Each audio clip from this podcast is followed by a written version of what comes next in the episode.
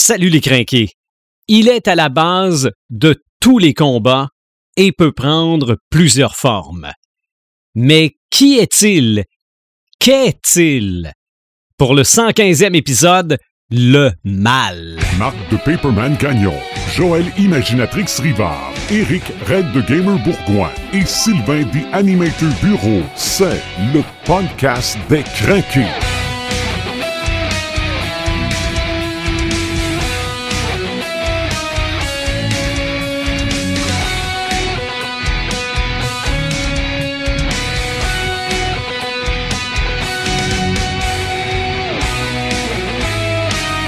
Bienvenue au 115e podcast des crinqués. Salut Paperman. Salut! Salut Imaginatrix. Salut! Salut Red the Gamer. Salut l'animateur, ça va bien? Oui, parce que là, contrairement au dernier podcast où on parlait des imposteurs, là, on est vraiment redevenu nous-mêmes pour ce podcast-là, tellement qu'on a pris un sujet complètement à côté du contexte actuel, c'est-à-dire que pour la Saint-Valentin, on a décidé de parler du mal. Hey, j'avais même pas allumé. Pour vrai. Hein? Tant qu'à faire un podcast à deux jours de la Saint-Valentin, parlons du mal. Ah, Mais Ah, ça pu tellement pas allumé. ouais, on aurait pu faire ça sur les cœurs. Ah, peut-être, mais ça me fait Ah penser là que là. il y a un an, on parlait du rouge. Ouais. Le temps passe tellement vite, tellement vite. Euh, je rappelle le, con- le concept du podcast. On prend un thème, on l'explore et on essaie de vous donner le goût de l'explorer encore plus parce que très souvent, on ne gratte que le haut de l'iceberg. Et en matière de mal, je pense qu'on pourra qu'on pourra pas dévoiler l'iceberg au complet parce que l'iceberg en matière de mal est très très grand. On est sur Facebook, on est sur YouTube en temps normal, quand euh, on pourra être en studio, on recommencera à faire des vidéos YouTube aussi. Euh, on est sur les différentes plateformes de streaming également. Donc, merci de nous suivre. On est déjà rendu au 115e épisode. On parle du mal aujourd'hui, mais vraiment avec un M majuscule, parce que les combats, très souvent, c'est ça, c'est le bien contre le mal. C'est... euh, mais qu'est-ce que le mal? Est-ce qu'on a une définition de ça? Eh mon Dieu. Ah, C'est comme la base de, de- de- c'est comme la base de pratiquement toutes les, les histoires en culture pop et en culture geek. là. Je veux dire, c'est que tu regardes ça, veux, veux pas, là. La majorité de la fantasy est basée sur euh, le combat entre le bien et le mal, là. Mhm. C'est- tellement. C'est tellement intense. Puis, et- puis la majorité de notre éducation en tant que Québécois, Québécoises, qui ont des racines dans, dans, dans, dans la chrétienté, on, on est tous passés par, par ça, le, le fameux combat entre le bien et le mal. On, on, on est formaté à ça. Mais c'est une bonne question. c'est Qu'est-ce que le mal? C'est ça, parce que très, C'est vraiment là. très souvent, notre définition du mal va être l'inverse de notre définition du bien. Exactement. oui, Ben, papa. en fait, c'est Mm. ça la définition du mal. Puis, dans pas mal de cultures puis de philosophie, je pense que le mal, c'est qui est contraire au bien. OK? L'opposition Mm. du bien, en fait. C'est c'est comme, c'est comme la principale, euh, euh, pas définition, mais la principale vision là, qu'on a en, en général quand on parle du mal. Mhm. OK. Ben, Con- continue là-dessus, Jo- euh, Joël. Je pense que t'as, euh, t'es bien parti. Ben, en fait, moi, je vais t'avouer une affaire, là. Vous m'avez collé, mais collé solide, là, en mettant ce sujet-là ce soir, le mal, parce que c'est tellement vaste, puis c'est tellement large. Euh, en fait, c'est que il y a vraiment, il y a vraiment de quoi d'associer euh, par rapport à ça, qui date de très loin dans l'histoire, puis il y a eu une évolution par rapport au temps, mais aussi par rapport à la philosophie. Tu sais, il n'y a pas une philosophie en arrière du mal. Le mal, c'est un sujet philosophique en soi. là. On pourrait partir des heures et des heures là-dessus, euh, sur les, les, les, les notions de bien et du mal, puis... euh, mais euh, les deux ensemble, la philosophie puis l'histoire, se mélangent, puis ça a donné place à différents courants euh, qui ont influencé la culture, puis notamment la, la, la, la culture pop. Fait qu'on peut passer dans, différents courants littéraires si on pense euh, peut-être plus l'âge médiéval où euh, justement la chrétienté était, était plus présente. Ben là, on, voyait vraiment le mal comme étant une entité absolue. Dans les plus vieux récits aussi, là, on a juste à penser à justement l'œuvre de Tolkien. C'était encore là même le, même principe. Puis tout ce qui était euh, fantasy, ça a tout découlé de ça. On, on s'est vraiment servi de ça comme modèle où il y avait tout le temps un héros qui était généralement euh, qui représentait le bien et qui euh, et qui avait un, un méchant qui lui représentait le mal et que euh, le but du mal c'était de mettre des obstacles sur le chemin du héros puis le héros devait les surmonter et éventuellement défaire euh, vaincre le mal. OK. Fait que euh, ça a vraiment été un, un, un, concept qui a été très présent pendant de nombreuses nombreuses années euh, dans la culture en général, dans la littérature surtout. Puis là, je pense qu'on arrive à une époque où on est plus nuancé un peu là-dessus. Si euh, je sais pas si c'est parce qu'on veut se défaire de de, de ce carcan-là, là, de, de un peu stéréotypé, parce que ça ressemble pas vraiment non plus à la réalité, parce que est-ce que mal absolu existe vraiment? Mm-hmm. Euh, on peut se poser la question. Là, je pense que dans le podcast sur les euh, sur les religions, euh, je vous citais euh, Obi-Wan Kenobi qui disait euh, seul un site résonne dans l'absolu. Mm-hmm. Ben c'est un peu c'est un peu la même chose là. Le, le, mal absolu existe jamais vraiment parce que peu importe le point de vue de la personne, qui commet le mal ou quoi que ce soit, elle a toujours euh, l'impression d'agir dans le bien. Tu sais, elle agit okay. pour une bonne cause. Il n'y a personne qui va faire du mal juste parce qu'il veut être méchant. Tu sais. Fait que, euh, puis moi, ça me fait un peu penser à une, une petite bande dessinée que j'avais lue il y a quelques années. Euh, qui était sur la philosophie de Hayao Miyazaki, le, le le créateur d'animes japonais qui a ouais. fait euh, Princesse Mononoke, puis Mm-hmm. Mhm. euh, euh, Le voyage de Chihiro, puis Totoro. Puis c'était une illustratrice, c'était une BDiste qui avait fait ça. Elle s'appelle Ashley Ellis. Elle avait fait une mini bande dessinée de cinq pages, puis euh, elle décrivait un peu la philosophie de, de Miyazaki de, par rapport au bien, par rapport au mal. Puis c'était vraiment intéressant parce que euh, on voit comment dans les films de Miyazaki, le mal est jamais vraiment absolu. Il est tout le temps nuancé. Si on prend par, euh, par exemple dans euh, La princesse Mononoke, ben euh, la dame Eboshi, pour les loups, pour San, euh, c'est le mal absolu parce que elle détruit la nature, elle détruit la forêt, euh, elle veut tuer les loups. Fait que, mais quand le personnage, le héros, s'en va dans la ville où Dame Eboshi s'occupe des forges, ben il se rend compte que elle protège des femmes, elle protège des gens qui ont la lèpre, euh, tu sais, elle, elle, elle, a une bonne volonté euh, en arrière de ça. Fait que c'est tout à ça, puis c'est ça la réalité aussi, je pense, qui, qui, qui nous entoure, c'est que les gens qu'on pense qui font le mal, des fois, ils le font pour des causes qui sont peut-être un peu plus bonnes qu'on penserait. Mm-hmm. Puis aussi, euh, ça me fait penser aussi à une série que j'ai commencé à écouter dernièrement sur Netflix qui s'appelle The Good Place euh, où la, la, la, personne se ramasse au paradis par erreur parce que euh, elle n'a jamais été une bonne personne dans sa vie, elle a tout en fait méchant, puis elle se ramasse au paradis, puis là, il se passe des, des, des, des anomalies au paradis parce qu'elle a comme brisé un peu le, le la norme, puis on, on, finit par comprendre que il y a rien de...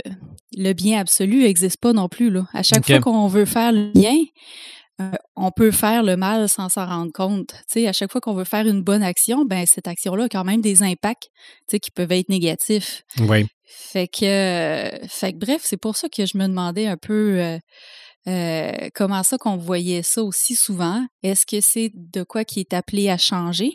Cette philosophie-là du, du mal absolu, là, le- l'ennemi par excellence là, que les bons doivent abattre, puis, puis, euh, puis qu'est-ce que vous en pensez, vous? Ben moi, quand, quand tu as dit que le mal, son rôle, c'était de mettre des obstacles sur la route du bien, je me suis dit, c'est pas rendu l'inverse. OK? Mettons là, un personnage là, bien méchant, là, lui, en fait, il s'en fout. OK? Euh, c'est c'est le bon qui lui met des embûches. ouais. C'est-tu Ouais, une, une, une, euh, ça, ça a changé Ben, culturellement? Est-ce que ça fait que le bon devient méchant parce qu'il met des, des, des embûches de- dans, sur le parcours de, de- du méchant? Parce que le méchant, lui, il a peut-être un idéal, il a peut-être quelque chose qu'il veut accomplir. Puis si le... le, le ben, on, on voit ça aussi dans Star Wars, là, quand on pense euh, aux rebelles, par exemple. Euh, qui, qui, est-ce que c'était l'Empire qui était le bien là-dedans ou euh, est-ce que c'était les rebelles? On peut, on peut aussi Ça- se poser cette question. Ça, on peut philosopher longtemps là-dessus. Oui, fait que vous voyez, le mal absolu en tant qu'entité, moi je pense que c'est quelque chose qui est, ré- qui, qui- qui est appelé à être évolué. Euh, je pense qu'on a beaucoup évolué au cours du dernier siècle pour, euh, pour se poser un petit peu plus des questions par rapport à ça, puis de, de, de- d'essayer de représenter une réalité là, plus, euh, plus euh, exacte un peu, là, si on veut. OK. Donc, ce qu'on considère dans la culture pop comme étant le mal encore aujourd'hui, c'est peut-être plus une caricature qu'autre chose. Oui. Ben, selon mon mix des affaires qui, qui pas, pas qui fit pas, mais selon moi, on mixe des fois, ben souvent, euh, le, le, le, le rôle du, euh, du vilain avec le rôle du, euh, du héros, là. Euh. Tu sais, comme, quand- comme on, on dit, euh, bon, euh, le, le vilain qui fait le mal, ouais, mais on l'a catég- euh, catégorisé, on l'a cata- catalogué, bon, c'est ça que je voulais dire, Mhm. euh, comme méchant parce que nous autres, nos valeurs sont sont Ouais. X ou Y. Mais, euh, tu sais, c'est comme tu dis, à un moment donné, c'est où que, que le, le, le méchant, il reste le méchant, puis le, le, le, le gentil, il reste le gentil, là, tu sais, le, le héros, il va Mm. rester le héros. Parce que, je veux dire, c'est c'est le même c'est le même débat philosophique que la mouche puis le- puis l'araignée, là. Ouais. Tu sais, c'est- un peu le... C'est un peu ça. C'est ça. Euh, moi, je me suis penché un peu plus sur le fait du mal absolu, plutôt que euh, le mal, mettons, le, genre, euh, je, je donne un exemple. Est-ce que Jason, dans Vendredi 13, c'est le mal? Selon moi, non, pas tant. Ben non, oui, oui, mais est-ce que c'est le mal? Ben oui, pour les victimes, hein, c'est oui, c'est le mal. Oui. En tout cas, ça a été le je- mal avant la fin, parce que maintenant, les victimes euh, ne sont plus là pour parler. Ouais, mais je vois ça plus euh, pour pour moi le mal c'est quelque chose de plus euh, insidieux, quelque chose qui va euh, t'emmener une inquiétude, quelque chose qui va faire que euh, tu c'est de l'inconnu qui t'a tu sais quelque chose qui va t'apporter vraiment de l'inconnu, euh, qui va t'apporter seulement du néant ou euh, c'est quelque chose qui va t'apporter euh, une, une anni- annihilation totale, tu sais, Ok. la peur ou de quoi. Tu sais, selon moi, c'est quelque chose qui va te c'est pas parce que tu as de la tristesse que c'est nécessairement quelque chose qui est mal. Mhm. Euh, mais il y a des, des, des, des trucs qui vont arriver. Euh, tu sais, qui. La peur, c'est nous autres qui nous la génère en pas. euh, tu sais, c'est, c'est, c'est pas. C'est pas sorcier, là. euh, tu sais, la, la, la peur, on se la génère nous autres mêmes. Mais Puis, sauf que la, la, la, la chose qui te l'amène, c'est ça qui, qui va être mal Ouais. à la longue. Là. Puis d'ailleurs, est-ce que le mal, c'est pas un peu comme justement la peur puis la tristesse, c'est pas des quelque chose qui qui va toujours exister parce que c'est ça qui nous amène à faire le bien? Est-ce que c'est le mal, c'est le fait de vouloir contrer le mal qui fait qu'on fait le bien? Comme la tristesse fait qu'on vient, on revient éventuellement heureux. Si on n'avait pas d'épisode de tristesse dans la vie, ben Mhm. on, on pourrait pas être conscient de notre bonheur puis de, de, de, de la chance. Ben, ça n'en prend. C'est ça, ça n'en que le prend. mal vient agir de la, de la même façon? Mhm. Ben, c'est pour ça que, comme je disais tantôt, pour moi, le mal, ça même, c'est, c'est comme passer ça. C'est quelque chose de, en haut de ça, c'est quelque chose qui va te laisser un rien. C'est tu sais, ça. qui, qui va avoir tout pris puis qui va t'avoir laissé à rien. Même pas de, de euh, même pas le excusez le, le, le, le bout ce que tu vas te dire. Euh, ouais, mais faut que j'aille faut que j'aille vécu telle affaire pour apprécier après ça euh, ce que c'est que Ouais. j'ai. Non, non. Il va tout t'apprendre. Euh, je pense que les Mm. plus belles paroles, puis je, je excuse-moi Marc si je vais te couper l'herbe sous le pied sur une affaire, mais la plus belle la plus belle station qu'il y a, c'est euh, dans le le, le hum, ah j'ai j'ai un blanc là, mais où ah j'ai j'ai- ça, ça m'écrit parce que j'ai j'ai le nom, j'ai revenir. Ça l'image. va revenir. Ouais, ouais, ouais. Mais euh, où est-ce que c'est c'est cité que sur les portes de l'enfer que c'est marqué euh, vous qui entrez, euh, abandonnez tout espoir? Tu sais, c'est- c'est c'est à partir de là, tu te rends compte que ok, t'es aux portes de l'enfer. T'es aux portes du mal. c'était dans un texte? C'est ben c'est c'est un texte biblique, si je me trompe pas, mais euh, euh, non, ben c'est peut-être la Divine Comédie de Dante. oui, c'est ça, c'est Dante que je cherchais. Oui, OK. Mais mais je mais je pense que c'est euh, j'ai déjà entendu ça euh, j'ai déjà entendu parler de Mais, ça à euh, quelque part ou euh, à part de ça. Mais euh, je Ouais. penserais pas que ce soit dans la Bible, par exemple. Non, je pense pas que ce soit dans la Bible, mais je veux dire euh, euh, euh, j'ai entendu dans quelque chose de plus biblique que ça, c'est ça que je voulais dire. Mais euh, je suis pas, euh, je suis pas tout à fait persuadé que le mal te donne rien. OK. mm, Euh, parce que la conception du mal, c'est souvent, une, cer- c'est souvent une question de perception. Tu sais, Ouais. le mal que tu vas faire toi, peut-être que ça va être représentatif pour quelqu'un d'autre. Euh. C'est pas, euh, c'est pas tout écrit dans, dans, dans le ciel, même si on se fie à, à nos valeurs. Euh, un tueur en série, par exemple, euh, qui euh, sont souvent représentés, représentés comme le, le mal absolu dans, dans les films, dans la littérature, dans les séries, tout ça. Euh, on sait qu'il y en a eu énormément de tueurs en série. Ça a été documenté, ça a été largement écrit sur ce sujet-là. Et souvent, ces tueurs-là, pour eux, faire le mal, c'est une question de vie. OK. Comprends-tu? Euh, quand euh, l'étrangleur Boston étrangle une femme, c'est pour se sentir vivant. S'il n'y a pas ce mal-là, lui ne vit. Tu comprends-tu? Ouais. Il ne peut pas se sentir vivant s'il ne donne pas ce mal-là. Alors pour lui, dans sa conception de la vie, c'est pas le mal. Pour lui, c'est une façon de, de, de, de, de, se, de se réaliser dans la vie, puis de se garder en vie, parce que s'il n'y a pas ce, ce, ce, ce mouvement-là de mal dans lui, il vit pas. Il n'est pas capable de, de, de, de, de, poursuivre sa, sa vie parce que ça fait partie de sa vie. Pour nous, inconcevable, parce qu'on se dit c'est un méchant maniaque, c'est un psychopathe, mm. c'est le mal absolu, il tue du monde, il étrangle des femmes, ça n'a aucun sens.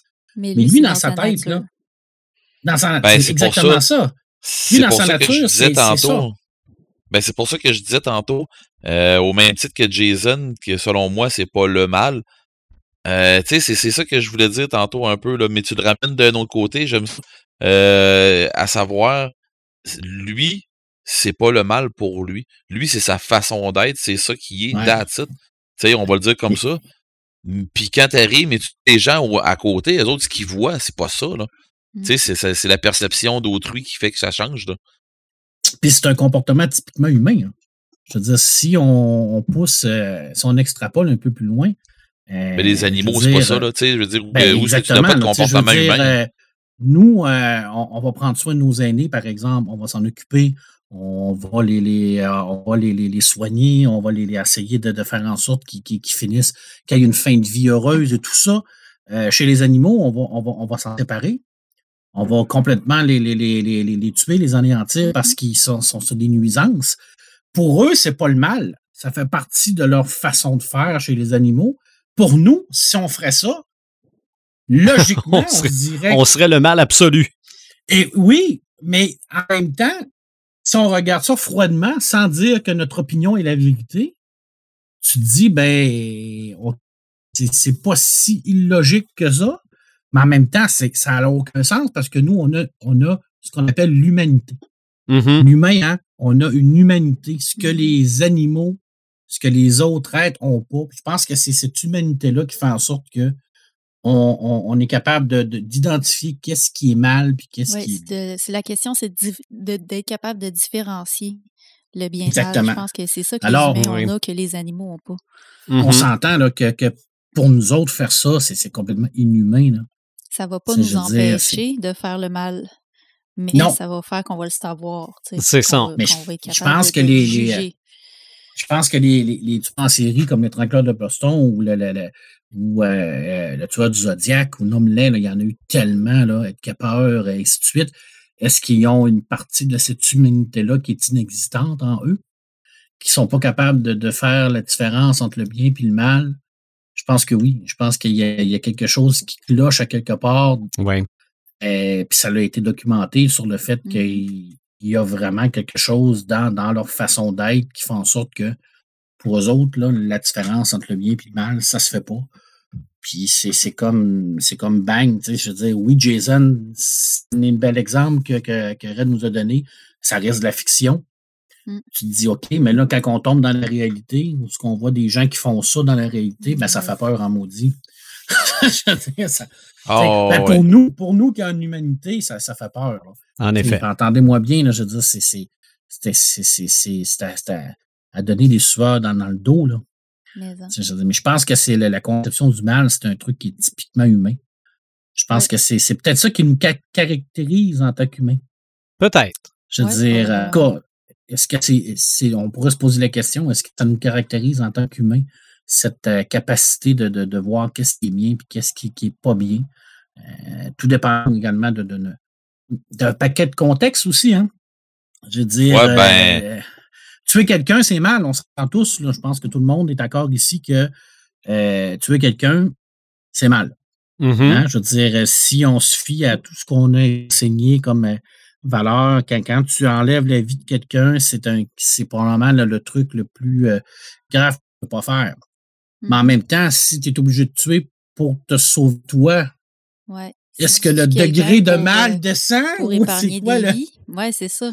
et pour épargner des vies, qu'est-ce qu'est-ce qui arrive? C'est quoi, c'est quoi la, la ligne? Est-ce que euh, on n'est pas non plus à un moment donné euh, complice dans l'inaction du mal? Si on tombe dans la, dans, dans la fiction, par exemple, euh, euh, le plus bel exemple, c'est Batman. Batman qui refuse de tuer, c'est c'est super vertueux, c'est extraordinaire parce qu'il ne veut Mais pas enlever la vie. Mais en ne faisant pas ça- plus en les laissant en vie? Et voilà, en, en Mhm. laissant en vie le Joker, combien de personnes est mort par la virtuosité du bien de Batman, parce Mhm. qu'on le considère comme un homme bien? Puis là, on se dit, ouais, mais s'il avait tué le Joker, peut-être qu'il aurait sauvé des milliers de vies. Mm. Mais il l'a pas fait. Ouais. Ah puis que. Combien, combien de personnes innocentes que Luc a tuées en sauvant un paquet, Voilà. en sauvant est-ce que c'est l'univers? mal? Est-ce que c'est considéré comme en- en Ah oui. étant du mal, mais c'est du bien? Tu sais, c'est. Ah ouais. C'est pour de là, comme je disais tantôt, que c'est très euh, c'est très subjectif, puis c'est selon la perception de chacun. Exactement. Oui. Fait que au final, c'est exactement pour ça que je vous, je vous explique que selon moi, le concept du mal euh, étant une entité absolue que qu'on doit battre euh, est appelé à disparaître parce que euh, on vient d'en débattre puis avec tout qu'est-ce qu'on vient de dire, je pense que c'est clair que le mal c'est un truc qui est beaucoup plus nuancé, qui est beaucoup plus comment je pourrais dire ça, qui est pas vraiment euh, définissable ou saisissable. Un peu, c'est un, un concept tellement abstrait qui, qui s'applique vraiment à une seule et unique chose, là, selon moi. Mais je pense que pareil, dans, dans, dans le reste du podcast, on va sûrement en parler, puis on va sûrement nommer des, e- des exemples là, de, de, d'œuvres, euh, que ce soit littéraires ou des jeux ou quoi que ce soit, là, qui Mhm. sont euh, qui, qui, qui abordent là, ce, ce fameux mal absolu-là. C'est ça. Il y a plus de chances, par exemple, qu'on parle de personnages qui, pour nous, représentent le mal. Parce qu'en fait, le mal en tant qu'entité, euh, je suis d'accord avec toi, Joël, c'est assez difficile à, à définir et c'est Mhm. peut-être moins là que ça l'était. Mais des personnages qui sont euh, suffisants, fendants, qui sacrent bien des autres, qui font ce qu'ils veulent, peu importe les, les, euh, les conséquences, ça, je pense qu'on en connaît quelques-uns. Et justement, des personnages comme ça, Marc de Paperman Gagnon dans la littérature, on en retrouve quelques-uns. Le mal est pernicieux, mon cher Sylvain, parce qu'il est partout dans la littérature. Il peut être un personnage, ça peut être euh, un élément de la nature, ça peut être une idée, tout simplement qui vient s'incruster dans ton cerveau, qui te fait faire des trucs. Ça peut être tout simplement les péchés capitaux, bien Mhm. entendu, un peu partout. Euh, ça peut être une méchante entreprise, une méchante corporation euh, qui veut à tout prix euh, réussir à avoir de l'argent et qui est prêt à tout faire pour ça. Euh, il est partout, le mal. Partout dans la littérature. Euh, c'est rare dans la fiction, surtout dans la culture pop et la culture geek, où il n'y a pas un élément de mal dans l'histoire. Des fois, ça va être subtil, des fois, ça ne sera pas nécessairement le but de l'histoire, euh, parce que c'est pas vrai que toutes les histoires dans la culture pop la culture geek, c'est le bien contre le mal. Euh, Il y a, a d'autres choses quand même, là, je veux dire, dans la, dans, la science-fiction, par exemple, on va, euh, on n'aura pas nécessairement toujours ce combat-là qui va se faire. Euh, par contre, il est, il, est, il est toujours présent. Il est toujours présent et puis je pense que ça fait partie de, de, de l'ADN de chaque euh, personne et de chaque créateur. Je veux dire, ces créateurs-là, ces auteurs-là, ces autrices-là, ces, ces, ces, ces gens-là qui, qui font les histoires ont les mêmes valeurs que, que nous. Hein. Ils ne sont pas différents de nous. Là. Fait que c'est sûr que ça se retrouve dans les histoires. Euh, et euh, il, il, prend, il prend différentes formes. Et puis, j'en ai sorti quelques-uns pour vous montrer qu'est-ce que ça peut être, le, le, le, le, mal dans la littérature. Euh, je vais commencer par, par te faire plaisir, mon cher Sylvain, parce que je peux pas parler de mal sans te parler de ton roman favori. Ben oui. Qui est l'exemple typique du mal pour euh, tous les, les, les euh, pratiquants ou pas pratiquants de la religion catholique, qui est bien entendu l'exorcisme. Ben oui. euh, magnifique volume sorti, en, magnifique roman sorti en 1971. Et là, on a un, un mal qui est totalement euh, absolu et qui est euh, très, euh, qui est, je pourrais dire ça, qui est très, il, il, il, il, est très subtil, mais en même temps, il l'est pas. Mm -hmm. Puis il fait, il, rentre dans des, dans des éléments qui vont vraiment réussir à de déstabiliser n'importe qui, que tu sois ou non un croyant, parce que il va euh, à une jeune fille, hein, une jeune enfant, qui est Regan McNeil, mm -hmm. qui est une jeune fille euh, innocente, euh, une jeune fille super intelligente, euh, super le fun, tu sais, un enfant. Et on s'attaque pas aux enfants. Alors, le mal va s'attaquer à un enfant. Et ça, ben là, on tombe vraiment dans, dans nos plus profondes valeurs. C'est ça. Ancrées dans notre ADN qui nous dit que normalement, les enfants, on les protège. C'est comme c'est, c'est comme de l'or, c'est nos trésors, hein, fait que ça vient nous chercher. Hein. Mm -hmm. C'est pour ça que l'exorcisme, c'est tellement nous chercher en tant que mal. Et ce mal-là, ben, c'est un démon hein, qui, qui est pas Suzu, euh, qui va venir la posséder, qui va venir lui faire faire plein d'affaires totalement irrespectueux, euh, tant au niveau de son corps qu'au niveau des, des, des autres. Euh, c'était, c'est une histoire classique quand même, hein, c'est une histoire de l'exorciste qui, qui, est devenu après ça des, quand même, il y en a eu beaucoup d'autres. Il y en a eu avant aussi, non? C'est pas le premier qui parlait de ça. Mais je pense que c'est vraiment le livre qui, qui, a mis la base pour ce genre-là. Oui. C'est ce genre de littérature-là, mais également ce genre de, de, de cinéma-là. Oui. De, de, de, de, jeunes filles. Et souvent, hein, avez-vous remarqué que c'est souvent des jeunes femmes qui sont emprunts à. Des jeunes filles en jaquette. En jaquette, qui sont, qui sont, qui sont possédées. Hein. C'est rare qu'on va voir un, jeune garçon, ben, à part, Mhm. mm -hmm. euh, où il y en a quelques-uns, là, mais c'est rare qu'on va voir un jeune garçon euh, qui, qui, qui, va être possédé là, à, à tel point. Là. Puis euh, c'est euh, un parfait exemple de ce que le mal peut faire. Parce que à l'intérieur de l'exorcisme, euh, bien entendu qu'il va s'en prendre à la jeune fille, mais il va s'en prendre à tout son entourage aussi. C'est ça. C'est là qu'on voit que il est, il est pernicieux parce que il, il dérange tout le monde il dérange la, la, la, la famille de, de, Reagan, mais il dérange également la vie des, des deux pères, le père Mérine et le père Carras. Il dérange la vie du policier qui va se faire tuer euh, et il va avoir des, des, conséquences à ça. Il dérange partout. Tu sais, c'est comme une genre de, de, de, de plante tentaculaire qui arrive d'une place puis qui, qui, qui, qui euh, commence à, à se promener partout, là, puis qui, qui, qui infecte tout le monde. Hein? Mhm. Il s'en va, puis on, le- on- exactement, on, on le voit très bien dans l'exorciste. Puis je pense que c'est ça la, bon, je vais dire la beauté de l'histoire, bien entendu que c'est pas euh, quand on, prend un, un peu de recul, c'est pas une belle histoire, l'exorciste, c'est vraiment une histoire horrible. Mais à ce, mo- à ce moment-là, l'auteur William euh, ben, Peter Blatty a réussi son coup. Oui, que C'est exactement ça qu'il voulait nous faire vivre. Il voulait nous ça. faire vivre des émotions. Puis là, je pense qu'on ne peut pas faire autrement que, que, que- que dire que ça a été euh, un, un- un chef-d'œuvre absolu de la littérature d'horreur, euh, de la littérature du mal, parce que là, on est vraiment avec le, le- le mal pur. Là. Puis, euh, je, vais, je vais te laisser parler du, du film probablement tout à l'heure, parce que je sais que tu vas en glisser un mot. Je pourrais en rajouter. tu peux pas faire autrement de ça. Mais c'est vraiment un, un sublime exemple de ce que le mal peut faire. Hein, je veux dire. Euh, et- c'est- c'est paradoxal hein, parce que euh, Jean-Paul Sartre disait on ne peut vaincre le mal que par un autre mal. Mhm. Et comment ça se finit l'histoire de l'exorcisme? Ben, ça se finit par un mal qui vainc un autre mal parce que le père Carras va péter les plombs. Hein? Puis il va vraiment essayer de. de, de, de- il va se laisser aller au mal pour pouvoir réussir à, à sauver cette petite fille-là, puis il va le prendre en lui, le mal. Oui, Puis il va, il va vraiment tu sais, la- l'embrasser à, à bras le corps, puis de faire comme si euh, Viens-t'en, mon sale, OK, go, on y va. Hein? c'est ça. euh, Parce que l'acte qu'il va commettre est un acte qui est euh, totalement euh, mis de côté par la religion. Là. Dire, Ouais. tu, Oh ne oui, t'en- c'est- tu ne t'enlèves pas la vie. Là. Mhm.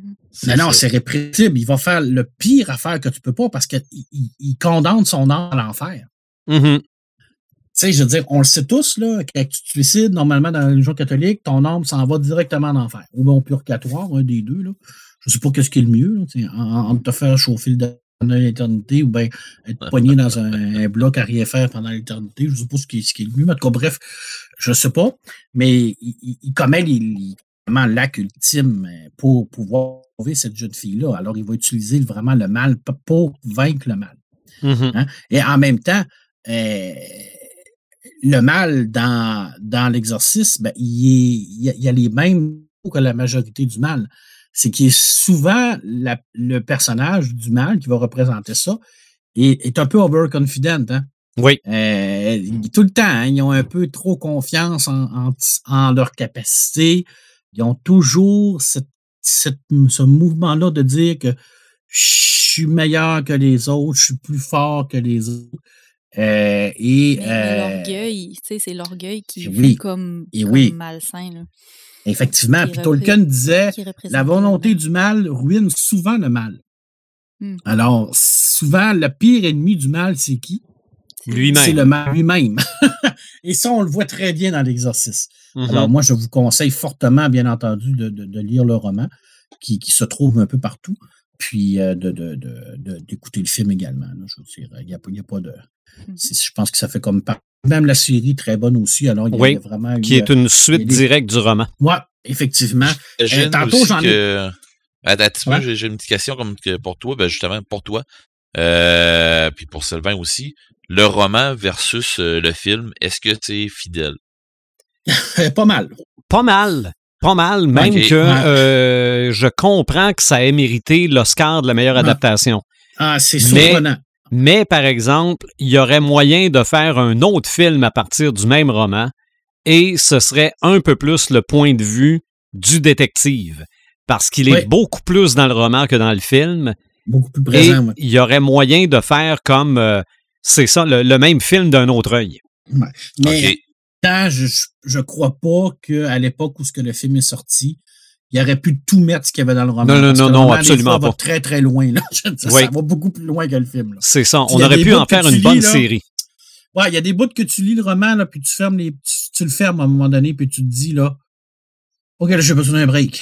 Mm. Sais, tu sais, j'ai de, de, de, de souffler, de, de, de, de respirer, parce que là, ça, ça te rentre dedans, puis tu te dis c'est correct, là, je vais le mettre de côté, puis Tu sais, m'ont laissé mon esprit euh, se replacer un peu. C'est ça. On repart dans la lecture. C'est très dérangeant. Oui, ben, je vais des- Oui, J'ai déjà cherché pour l'avoir euh, en livre audio, puis j'ai jamais trouvé en livre audio euh, Ah l'exorciste. non, il se fait peut-être pas en livre audio. Je sais qu'il se fait en livre papier, mais peut-être qu'ils l'ont pas fait en Oh, C'est ça. ouais. Et ça- moi, je l'ai en radio-théâtre en anglais. Ah oui, ok. Oui, c'est euh, c'est particulier. C'est un, autre, c'est un autre type d'adaptation complètement. Ouais. Qui, qui est l'ancêtre des livres audio, dans le fond. C'est ça, absolument. Mais, on- euh, on, on va conclure euh, le, le bout de l'exorcisme parce que j'y reviendrai pas tantôt. Là. Euh. Toi, tu parlais des bouts du roman qui sont pas dans le film. À un moment donné, il y a, jamais dans, dans le film la mère et sa fille complètement transformées en démons. Là. On voit jamais ça. Là. Non, jamais. OK? Jamais. Mais dans le livre, le démon, il fait la morale en tabarouette concernant son divorce. Ah, il, va partout, là. Il- Parce que- vraiment, là, euh, Parce qu'on sait que la petite fille ne le prend pas vraiment que son père et sa mère se soient séparés. Mais là, le démon, lui, il lui met la face dans leur schnout. là. Ok, il lui met la face dedans comme il faut. là. C'est ça, exactement. Et pour ce qui est du film, oui, il y a deux versions du film. Il y en a une plus longue que l'autre, dans laquelle on a rajouté des séquences. Bon, Mhm. pour certaines spectaculaires, mais il y en a une importante qui n'était pas dans l'original, qui a été rajoutée dans, dans la nouvelle version sortie en 2000, qui est dans le roman. C'est lorsque le père Mérine explique vraiment au père Carras ce qui se passe. Dans le Oh. sens que le père Carras se demande pourquoi cette petite fille-là, ça n'a aucun sens. Ça, c'est pas dans, dans la version originale, les deux prêtres sont assis dans le haut des marches, complètement exténués. Mais dans la nouvelle version, Carras lui demande, comme dans le roman, pourquoi? Et c'est là que le père Mérine lui dit qu'elle n'est qu'un prétexte. Nous sommes Ouais. tous les cibles. Ouais. Puis ça, c'est c'est vraiment. euh, C'est l'essence même du roman. Ah, C'est un véhicule, puis c'est- c'est pas un hasard qui prend une jeune fille, c'est parce qu'il sait que ça va déstabiliser. Là. Mhm. Je veux dire, c'est- c'est c'est prévu dans sa façon de faire. là. On voit là. Fait que Euh, oui, tantôt, c'est je- euh, c'est une belle Ah, représentation du mal. Tout à fait. Euh, tantôt, je vous ai parlé de, des tueurs en série. hein. Euh, je pense que quand on parle du mal, euh, on ne peut pas faire abstraction de, de ce, cette catégorie de personnes-là qui va vraiment là, être des, émissaires du mal. On pourrait même dire des avatars du mal en tant que tels, tellement ils sont. euh, euh, tellement qu'ils ils- ils- ils nous. euh, ils, nous mettent dans une, situation où on ne comprend pas, dans le fond, parce que comment on peut arriver à, faire ces là en tant qu'humain. Il y a tellement eu de belles choses qui ont été faites. Là, je m'entends encore. hein, Je dis des belles choses, là, parce que le médium est beau. C'est pas C'est ça. l'histoire- est pas belle. C'est de belles œuvres. tu sais, quand Oh, on ouais. lit From Hell de, de, de, de- d'Alan Moore sur le, le, le, le- le- le- le- Jack l'Éventreur, c'est une belle BD, tu sais, je veux dire, c'est super intéressant parce qu'il amène full de, de, de, de, de, de, de- voyons, d'hypothèses sur qui est Jack l'Éventreur et tout ça, mais, mais ça reste que c'est des femmes qui se font massacrer par un psychopathe. je veux dire, c'est, c'est ça. Non, c'est que ça. Le sujet est lourd. Euh, écoute, la série Mindhunter sur Netflix euh, parlait de la, du début du profilage au niveau du, du FBI. Euh, Mhm. du, les premiers vraiment euh, policiers qui ont pris le temps d'aller discuter avec les tueurs en série pour essayer de, de les comprendre, hein. savoir euh, qu- qu'est-ce qui se passe dans leur tête quand ils découpent la tête de quelqu'un puis qu'ils la mettent sur leur cheminée. Là. Mhm. Sais, Je veux dire, euh, au-delà du fait que ça nous trouble, au-delà du fait qu'on trouve ça inhumain, il y a quand même une. euh, euh, c'est quand même important de savoir pourquoi ils font ça, hein, pour essayer de- d'empêcher que ça, ça revienne. Ça pour essayer de trouver de- de- c'est quoi les éléments qui font en sorte que ça arrive, pour faire en sorte que ça arrive plus. Parce que on- si on voit des, des, des, des preuves ou des, des petits flags qui, qui, qui, qui se lèvent pour dire ben, ce gars-là, ben, peut-être qu'il a, il y a tendance à ça. Euh, et ça, ben, c'est tiré de faits réels. hein. Il y a deux auteurs, ben, deux, deux policiers qui s'appellent John Edward Douglas et Mark Oshalker, qui sont les deux premiers qui ont vraiment fait ça, euh, qui ont sorti un livre qui était publié seulement en anglais à l'époque, mais dû à la popularité du- de la série, qui malheureusement a été annulée après deux, deux saisons parce qu'il n'y avait pas assez de codes d'écoute. OK. Mais ça, c'est une autre histoire. là. Euh, ils l'ont traduit en 2019 pour Le Tueur en face de moi, aux éditions Michel Lafon. Euh, et euh, qui sont ces prédateurs que nous ne soupçonnons pas. Euh, et moi, je vous fortement de jeter un coup d'œil là-dessus, sans nécessairement l'acheter, peut-être aller dans une bibliothèque, aller l'emprunter. C'est vraiment très intéressant parce que c'est vraiment le début du profilage, le début d'essayer de comprendre pourquoi ces gens-là font le mal à ce point-là. C'est vachement intéressant. Au-delà de la série, là, qui, est une excellente série, là, ce petit livre-là, ça fait, c'est vraiment bien. Honnêtement, c'est vraiment, vraiment bien. ça, ça, permet vraiment de comprendre aussi à quel point c'est important hein, que, que ces, ces gens-là, euh, qu'est-ce qu'ils ont fait, comment ça, ça permet de sauver des vies. Euh, ce travail-là minutieux qui paraît euh, complètement plate là, pour le, commun des mortels. Là. Mais c'est très important. Bon, des BD sur l'histoire en série, il y en a eu des milliers de, de styles de différentes. Je pense qu'ils ont toutes faites au grand complet. Alors, il y a plein, plein de séries sur les, les tueurs en série, Ted Bundy, toutes les, les, l'étrangleur de Boston, on parlé temps là, le vampire de Sacramento. Écoute, euh, fouillez un peu, là, je ne vous les nommerai pas tous, là, parce qu'il y en a beaucoup, beaucoup, beaucoup. Puis c'est intéressant parce que ça nous permet de connaître ces histoires-là. Puis euh, souvent, ben, il y a un devoir de mémoire envers les victimes aussi, hein, mm-hmm. de, de, de, se rappeler que ça, que ça arrive, ces genres de trucs-là. Euh, tout à l'heure, je parlais de euh, je parlais d'une citation de, Jean-Paul Sartre qui disait qu'on ne peut vaincre le mal que par un autre mal. Euh, et là, je me posais la question, est-ce que je rentre dans tous ces personnages-là qui sont euh, excessivement sur la ligne entre le bien et le mal? Est-ce qu'on tombe dans ce débat philosophique-là de dire est-ce que buter un criminel à coup de 12 à pompe euh, c'est mal ou c'est bien. OK. Là, tu t'en vas. Oui, oui, oui. Euh, je, je, je, vois, je vois comme euh, une tête de mort sur un, sur un chandail. Là. Il est, on en a déjà parlé, hein, à quel point ce personnage-là est, est, un personnage qui est bourré de dilemmes hein, et qui nous fait excessivement réfléchir sur la condition humaine. Parce que c'est un personnage qui est troublé, c'est un personnage qui lui-même, qui a vécu lui-même le mal absolu oui. dans sa vie. Ben, euh, disons, pour ceux qui n'ont pas euh, compris qu'on parle du Punisher. Là. Ouais, ben, je pense que, je pense que c'est assez évident. Des fois. Là. Des fois. Et puis là, je me disais, tu sais, dans notre conception à nous, j'en ai parlé euh, tantôt, hein, je veux dire, je, tue pour me défendre, j'enlève une vie? Est-ce qu'il y a un degré de mal? Est-ce que le fait que le Punisher ne tue que des criminels, euh, ça fait de lui un être qui est bon ou est-ce que ça fait de lui un être qui est mal?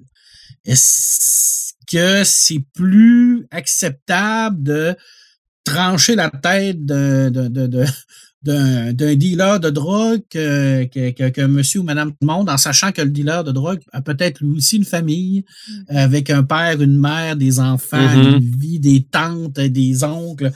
Euh, et là, on, on, on essaie de, de, de, rester concentré sur l'ouverture d'esprit parce qu'on va tout, tout, tout, se dire oui, ben oui, ben oui, ben oui, tu sais, c'est un, c'est un, un salopard, mais je sais pas.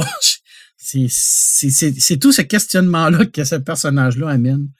Puis euh, c'est quand même un, un, questionnement qui, qui, me trouble.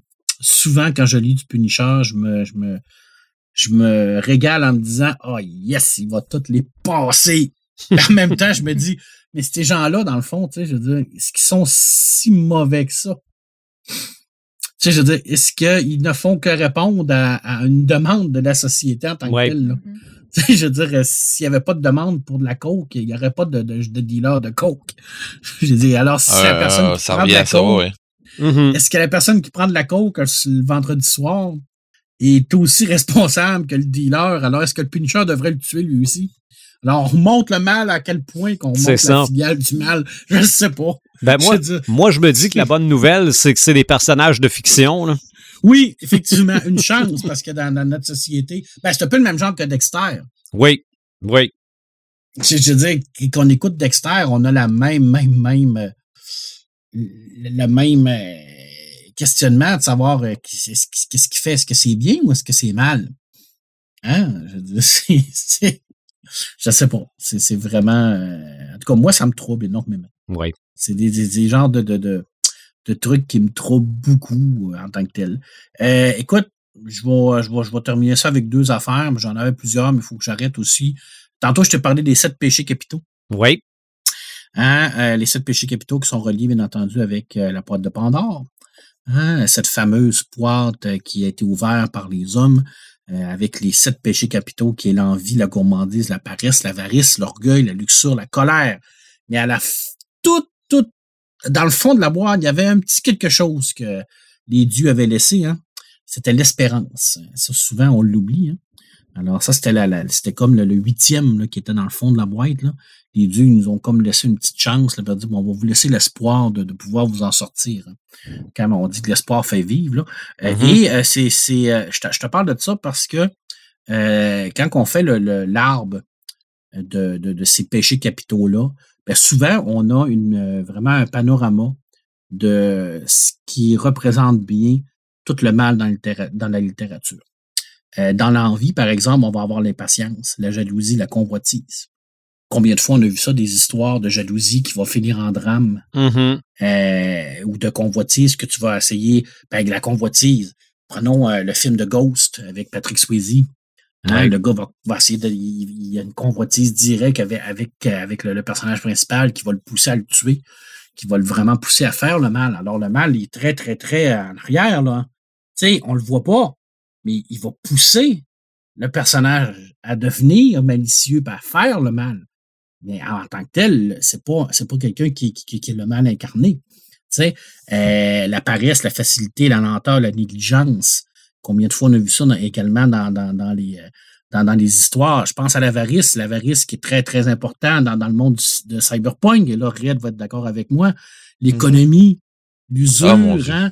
Tu sais, je veux dire, tout ce pan-là est tellement présent dans Cyberpunk parce que le mal, c'est les grosses corporations qui ne pensent qu'à l'économie, qui ne pensent qu'au profit, au détriment des, des, gens, puis là, ils vont faire le mal pour arriver à leur but.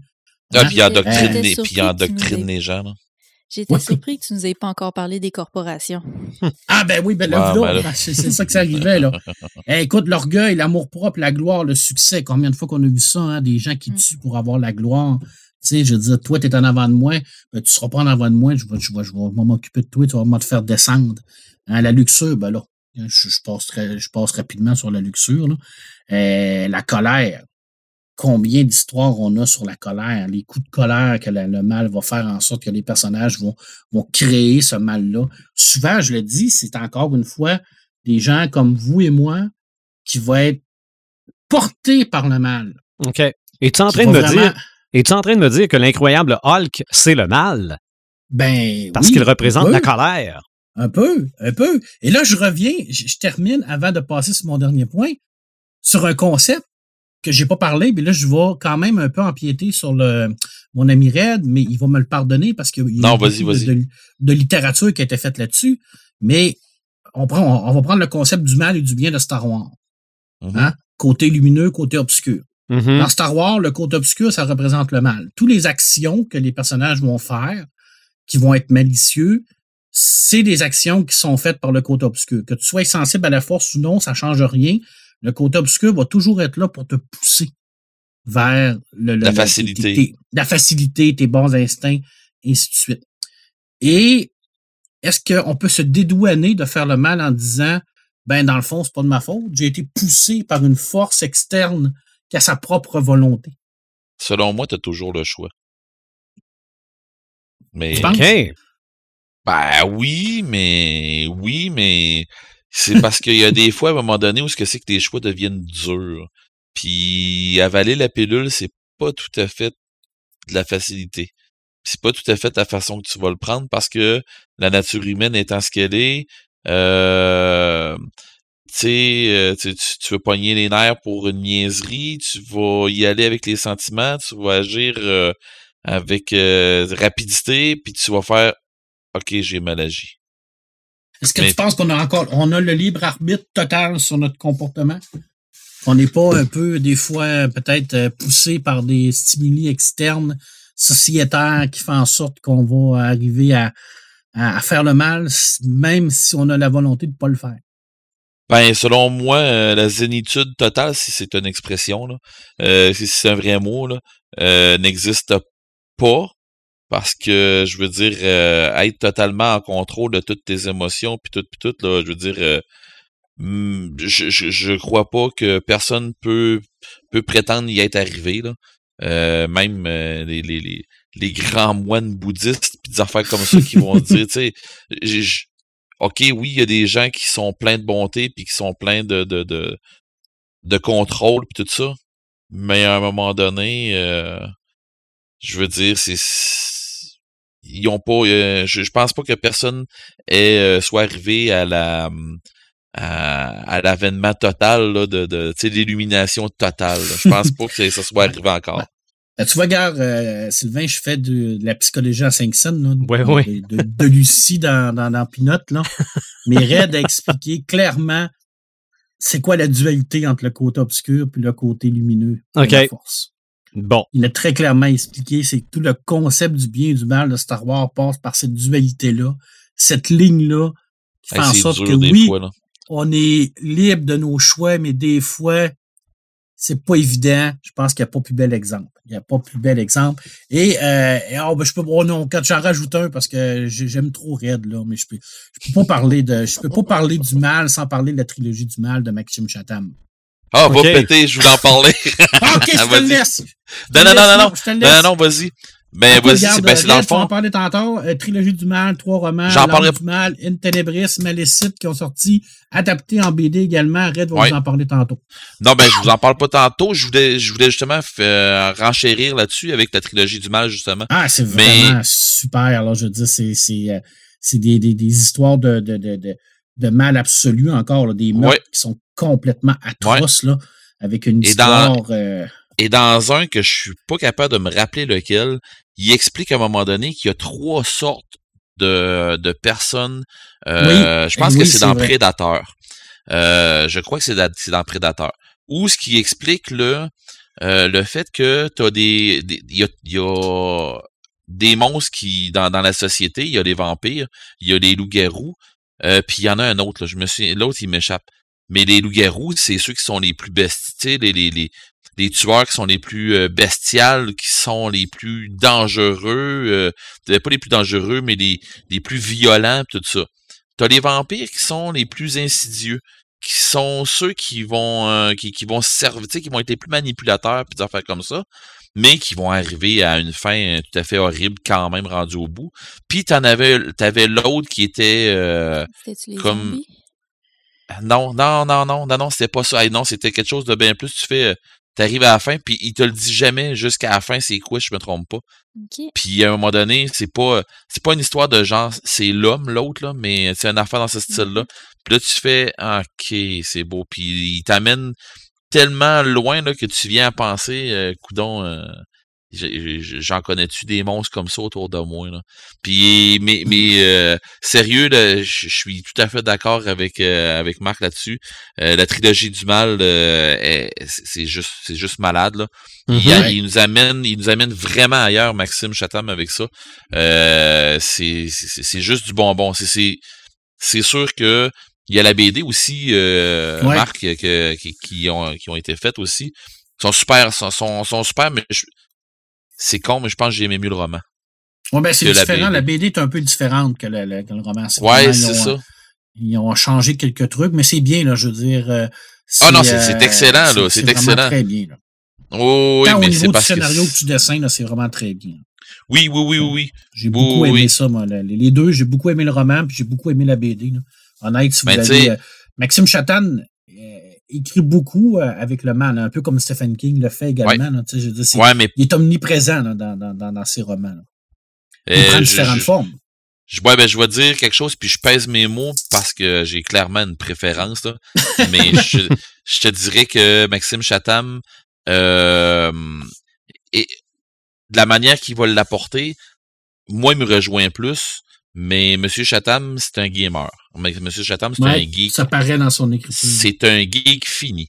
Fait que je pense qu'il va plus chercher notre génération comme ça Mm. mais euh, il, il- il va de plus en plus avec euh, avec une twist. De plus en plus, je trouve que ses twists sont sont élevés. là. Il y en a un, justement, là, un roman là, qui se passe dans la guerre, là, pendant la, la, la Deuxième Guerre mondiale, là, puis c'est d'une c'est d'une violence. Le mal, il est omniprésent parce que c'est vu selon une unité, puis il a l'air d'avoir un tueur qui suit cette unité-là. Puis tu te dis, ben voyons donc, et en plus d'avoir la guerre, il y a une marde pas possible qui se passe autour d'eux autres. Et, et il arrive des trucs avec ça, mais c'est euh, c'est vraiment bon. Mhm. Mais il y a. euh, sais, Maxime Chatham va, chercher un type de lecteur que euh, Stephen King va aller chercher aussi, mais pas pour les mêmes raisons. Mm. Et J'ai j'ai l'impression que Ste- Stephen King va y aller plus. euh, je, je sais pas comment dire C'est ça. plus humain. Il y a moins de- Ouais. c'est plus c'est plus centré sur le, le- l'humanité. Stephen King est plus centré sur l'humanité. Je veux dire, il va il, tout le temps des cellules familiales, tout le temps des, des- euh, Maxime, il va s'éloigner de tout ça, puis il va, il va mettre ça plus à grande échelle, on dirait. OK. Ouais, ben C'est- ça où il va aller chercher, ouais, il, il va y aller plus grand un peu. Mais Ouais. c'est parce que je trouve que Maxime Chatham pense, il a l'air à penser comme des scénarios de game.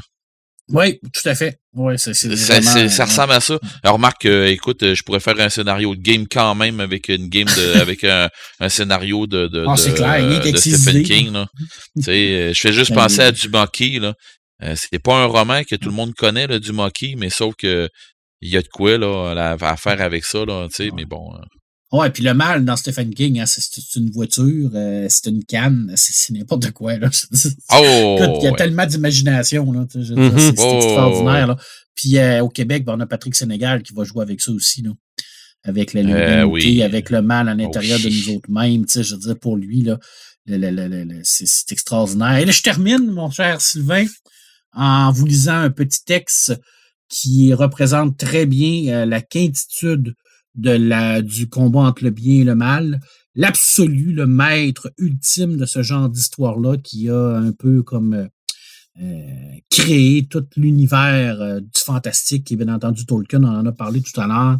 Euh, je peux pas passer autre, je peux pas faire autrement que parler de lui quand on Ben, parle du bien puis du mal. J'aurais été déçu si t'en avais pas parlé.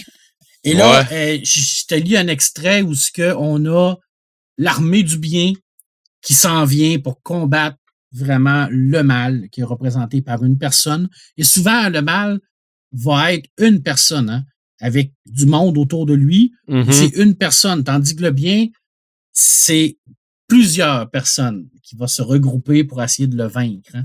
Alors, on voit vraiment qu'il y a toujours euh, cette entraide-là. Alors, voyant ses armées en déroute et son pouvoir affaibli, Morgoth eut peur et n'osa pas s'avancer en personne. Il lâcha sur ses ennemis les forces qu'il avait gardées en réserve dans une attaque désespérée. Et on vit sortir des cadavres, des cavernes d'Akbar, les dragons ailés qu'on n'avait encore jamais vus. L'assaut de ces terribles armadas fut si brutal et si dévastateur que les armées des Valors reculèrent devant le tonnerre, les éclairs et ouragans de flammes qui précédaient les dragons. Erendil s'avança, illuminé d'un éclat blanc. Tous les oiseaux du ciel accompagnaient Vingilot, conduit par Torador, et la bataille fit rage dans les airs, tout un jour et toute une nuit, de doute et d'inquiétude. Avant le lever du soleil, Erendil transperça le noir Akalengun, le plus grand des dragons, et le précipita du haut du ciel. Il tomba sur les pics du Dan Gonorim et brisa dans sa chute. Alors le soleil se leva, les armées de Valor eurent à nouveau l'avantage. Presque tous les dragons furent exterminés. Les cavernes de Morgoth furent enfoncées et mises à jour, et la puissance des Valors descendit jusqu'aux entrailles de la terre. Morgoth, acculé, révéla sa lâcheté. Il s'enfuit au plus profond de ses mines, implorant la paix et le pardon. Mais on lui trancha les pieds, et il fut jeté face contre terre. Il retrouva le poids de la chaîne d'Egenor qu'il avait jadis portée.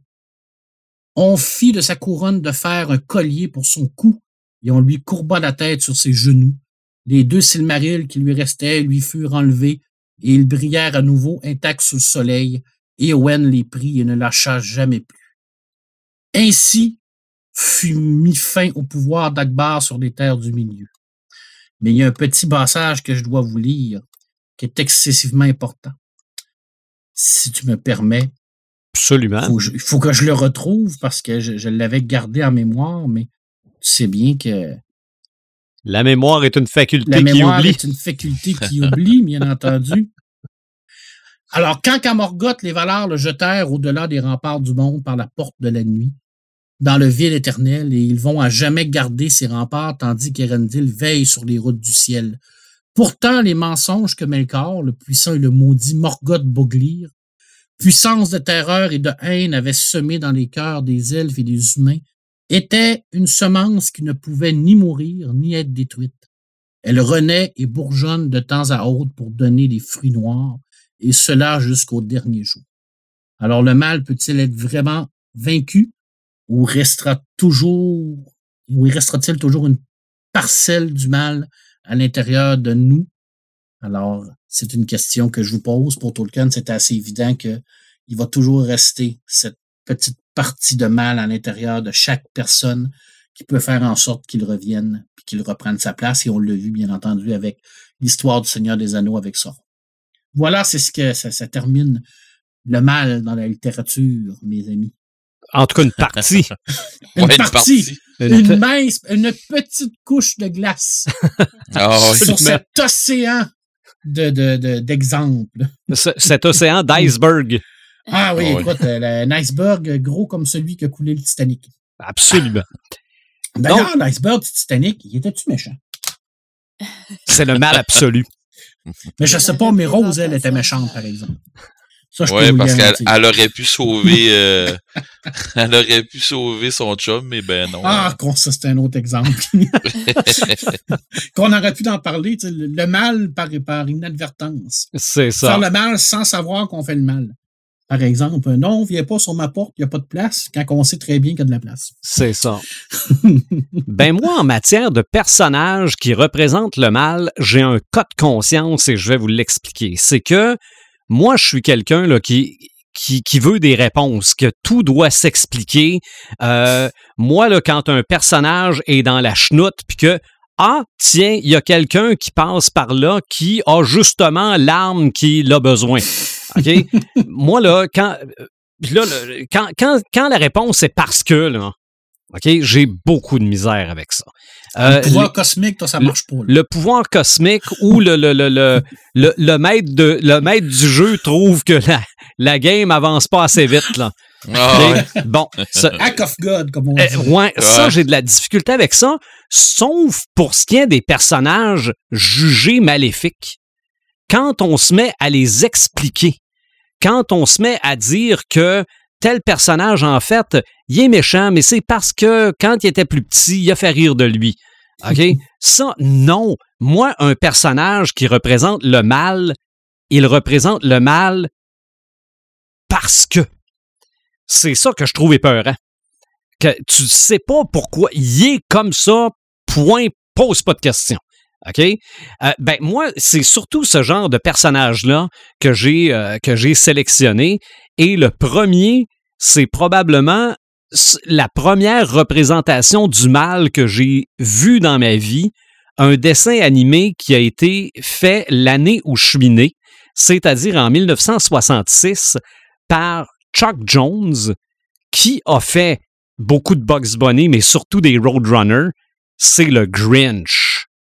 Mhm. Le Grinch en dessin animé, lorsqu'il a sa fameuse idée et que son sourire fait trois, quatre tours, moi, j'ai vu le mal.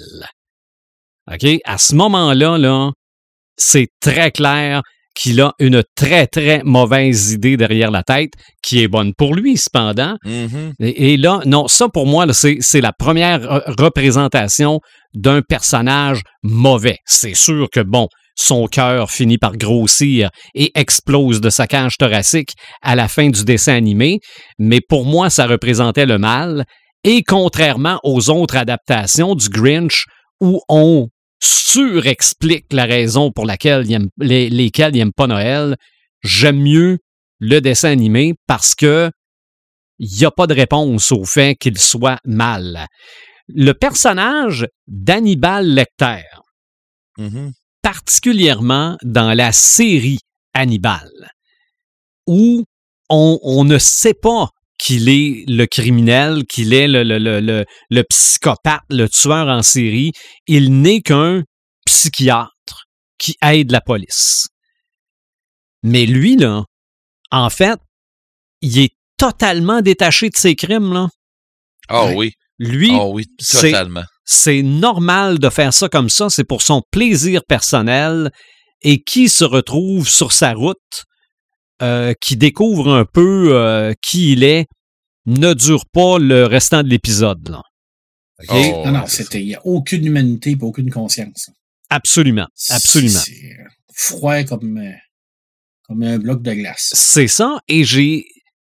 Je, je l'ai presque mieux aimé dans la télésérie comme personnage que dans les films. Bon. Peut-être que dans les. Non, mais peut-être que dans les Non, films. Non, mais c'est parce un que- peu, la première, la première saison elle était vraiment bonne. C'est quand ils sont arrivés en Espagne, là, là, c'est en Italie ou en Espagne. C'est ça. Mais euh, sais-tu que sais-tu pourquoi, Sylvain? Pourquoi donc? Parce que dans les films, là, si tu mets bout à bout tous les répliques et tout le temps de euh, Anthony Hopkins, C'est ça, il est là à peu près cinq minutes. même- je pense que ça fait même pas cinq minutes. OK. Puis, puis il a réussi à marquer une génération d'acteurs Mhm. en cinq minutes. Et c'est extraordinaire ce qu'il a Oui, fait. Mais oui, oui. dans la série, euh, Mark euh, Mickelson, je pense qu'il s'appelle. C'est ça. Il y a, il y a un nom. Mads euh, Mikkelsen, oui. mais ouais, Matt Mickelson, il a le temps de développer son personnage. C'est vrai. C'est, oui, ça y amène une profondeur beaucoup plus que, que dans, euh, que dans le, le- le- dans le film puis dans le roman. là, parce que même dans, Oui, même dans mais le roman, on- Hopkins, on le mais pas plus, Hopkins, il y a tellement le, le, le Ah, regard, là, puis tout, ouais, tu c'est- fais, eh, mon Dieu, Ouais. lui, c'est un Ben, c'est, prédateur, c'est- c'est c'est clair. ça qui est impressionnant d'avoir réussi à faire ça en si peu de temps d'écran. Ah Si ouais. Oui. Tu te dis, OK, il y a du Oui, talent. oui. Là, Ouais, mais c'est un grand monsieur, là, on s'entend. Oh, oui, on s'entend. C'est ça. Et euh, maintenant, quand j'entends de la musique baroque, je vois Hannibal dans ma tête en train de faire la cuisine. Ouais, tant qu'il ne mange pas la tête, ça va. Absolument, absolument. Euh, autre personnage qui était, selon moi, le mal incarné, c'est le petit Damien dans La Malédiction. Ah oui, Ouais. ah oui. Et puis là, tu viens de me faire un flash, puis je suis sûr que Joël vient d'y penser aussi. Vas-y. Pourquoi j'ai pourquoi que j'ai pas parlé de God Owens? The Good Omens. Ouais, de Ok. God Omens. Voyons, pourquoi j'ai pas parlé de ça, de Neil Gaiman puis de Larry Bradshaw? Parce que c'est Ah, comme une ouais. parodie de, de, de, de Damien, dans le fond, où tu as un ange puis un démon qui se chicanent. Ouais, ouais, ouais. puis tu Mhm. peux, euh, Mais je te laisse y aller, ça vient de me flasher dans ma tête. là. Mais c'est ça. Tu parlais de Damien, là. Damien, le, le- le premier film, parce qu'après ça, ça, ça dégénère un petit peu, là, le deuxième puis le troisième. Surtout que dans le deuxième, il y a des doutes. Là. Mais dans le premier, le petit bonhomme, à part crier quelquefois, n'émet aucun mot. Euh, il est froid. Euh, il regarde sa mère tomber, ça y passe pff, 100 pieds par-dessus la tête. Euh, il est, se- selon moi, le mal, surtout aussi au début, avec sa première bonne qui euh, commet l'irréparable, euh, se jette par une fenêtre de la maison. Là. Lui, il regarde ça, puis oh, il n'y en a pas de problème. Et même à la fin du film, la dernière séquence, ça, elle a été un peu tournée par accident. Il devait, le, le petit bonhomme, l'acteur, se tourner et demeurer totalement sérieux pendant quelques secondes pour que, bon, on filme la scène. Et le réalisateur disait, non, non, ris pas, ris pas, non, non, ris pas. Et ne fait qu'un léger petit sourire en voulant dire, je vous ai tout eu, ma gang de... C'est quand que le, le monsieur se noie dans, dans, dans, dans, dans la mer, là, en dessous de la glace, non? Euh, ça, je, ça, je pense, attends un peu, je pense que c'est dans le deuxième, ça. Ah, OK. Donc, c'est pas OK. C'est ça. Dans le premier, il y en a un que une. Hey, je me souviens même pas comment ça finit. euh, ben, il y en a un qui perd la tête à cause d'une vitre. Oui. Puis Red, ça doit avoir, ça doit avoir marqué tu travailles là-dedans. Non, pas, dans, pas dans les têtes, mais dans les vitres. Euh, L'acteur qui tient le rôle du père est Gregory Peck a, Oui. euh, doit essayer de le tuer avec des couteaux là, quelconques. Là. Ça fonctionne pas. Les policiers arrivent, ça tire de partout, donc on pense que tout le monde est mort. Euh, sauf qu'à la fin, on assiste aux funérailles du, euh, des parents et on se rend compte que le petit bonhomme est avec d'autres personnes qui l'ont euh, qui l'ont accueilli. Donc le mal, euh, le mal est encore là. Le fils du diable est encore là. C'est ça que 666 de gravé dans le fond de la tête. Euh, petite recherche que j'ai faite euh, en marquant euh, personnage euh, evil character sur, euh, sur euh, Google. Euh, on parlait évidemment d'Evil Dead, le film, le- le- le- le- Ouais. l'opéra de la terreur. Ouais. Bon, évidemment, ça, ça vient du Necronomicon. Oui. Donc, c'est une entité maléfique qu'on identifie plus ou moins, mais elle est clairement là. Ben oui, ben je voulais justement en parler un peu de de de, de Ward Philip Lovecraft, là, dans le fond, qui nous a amené le Necronomicon. Si, je dirais, je crois que le Necronomicon est même plus euh, mauvais que Cthulhu lui-même. OK? De la façon, de la façon qu'on l'apporte. Euh, Marc, euh, je sais pas comment est-ce que tu vois ça, mais il me semble que c'est. Hey, Lovecraft avait la- la- cette capacité de, de rendre les objets mauvais. Ouais, hein? C'est-à-dire, dans Lovecraft, les livres sont, euh, euh, sont pas euh, synonymes de connaissance. Ils sont synonymes de mal. OK? C'est-à-dire, Un quand peu, tu ouais. rentres dans une Ouais. place, puis que tu as une bibliothèque euh, avec des vieux livres, puis là, c'est tous des livres de l'occulte, tu le sais que ça va pas bien. Ben, Tu sais que- tu, tu sais que tu vas peut-être prendre du pouvoir en les lisant, Exact. sauf que Ouais. ça va Puis tellement souvent, dégénérer. Là. Tout- Même les- malgré les- toi, les- là. Les, pouvoirs que les personnages ont, les pouvoirs occultes, ça vient, ça vient de ces livres-là. là. Je veux Ouais. dire, dans le réanimateur, ça vient de là. euh, tu sais, je veux dire, c'est tout, c'est tout à partir de là que c'est les connaissances, puis qu'ils veulent aller plus loin. Sais, je veux dire, les gens n'enterrent pas des cadavres pour le fun. C'est parce qu'ils dédèvent des cadavres parce qu'ils l'ont lu à quelque part que si tu dédèves un cadavre à la, la journée où ce que Saturne est en Jupiter, puis qu'il fait moins deux, euh, puis que tu fais le signe de corps, ben, tu es capable de, de, réanimer quelqu'un. Tu sais, je c'est, c'est ça qui était peurant avec Lovecraft, c'est que il réussit à prendre un objet quelconque, comme un livre, un vulgaire livre, puis en faire, en faire un objet du mal. Mhm. tel. Mais là, la question qui se pose, c'est, c'est qui qui fait le mal? Est-ce que c'est le livre ou c'est la personne qui l'utilise? C'est ça. Ou c'est la personne qui l'a écrite ou c'est qui l'a écrit? En tout cas, arrêtez, là, je me mal à la tête.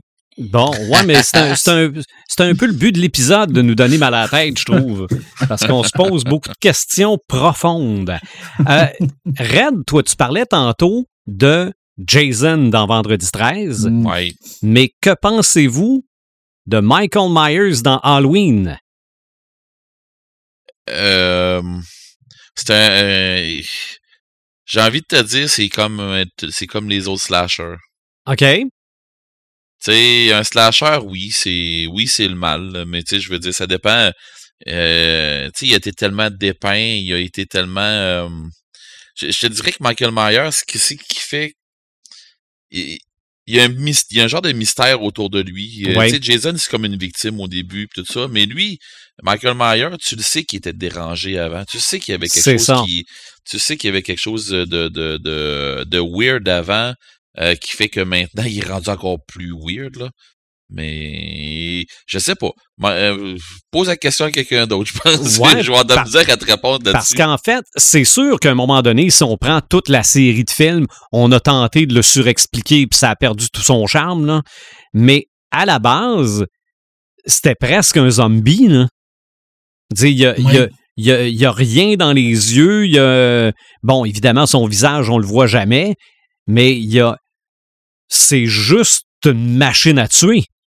Il parlait pas du tout non plus. Il n'adressait Mhm. pas la parole à personne. euh, Puis le pire, c'est que dans. a- Non, vas-y.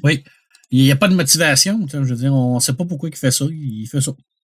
C'est ça. euh, dans, dans, je me souviens pas quel épisode à un moment donné que ça commence à dégénérer avec des, des cultes sataniques. ouais, ouais, ouais. Là, on est ça, rendu là. dans le quatrième, dans le cinquième. Là. Ouais, c'est ça. Puis à un moment donné, tu te dis OK. Puis à un moment donné, ils ont arrêté ça. Mais on commençait à voir, on dirait, euh, comme l'aube d'une réponse de quelque chose. Puis finalement, ben, ça, ça- excusez-moi l'expression, mais ça a chier. là. Oh oui, ben c'est c'est ce que je disais tantôt. Moi, quand on commence à nous expliquer l'origine du mal, me semble que c'est déjà pas mal moins épeurant. Ouais. Ouais. Ouais, parce qu'il essaie de justifier. C'est peut-être une façon de, de, de, de, de- de justification de, de ces actes-là Mhm. pour, euh, pour euh, essayer de, je sais pas moi, de, de se dédouaner par rapport à ça. Je veux dire, Ouais. euh, c'est un homme qui tue pour rien, puis là, c'est comme, ah, ben là, on va essayer de les expliquer, peut-être que ça va mieux passer. euh, je sais pas.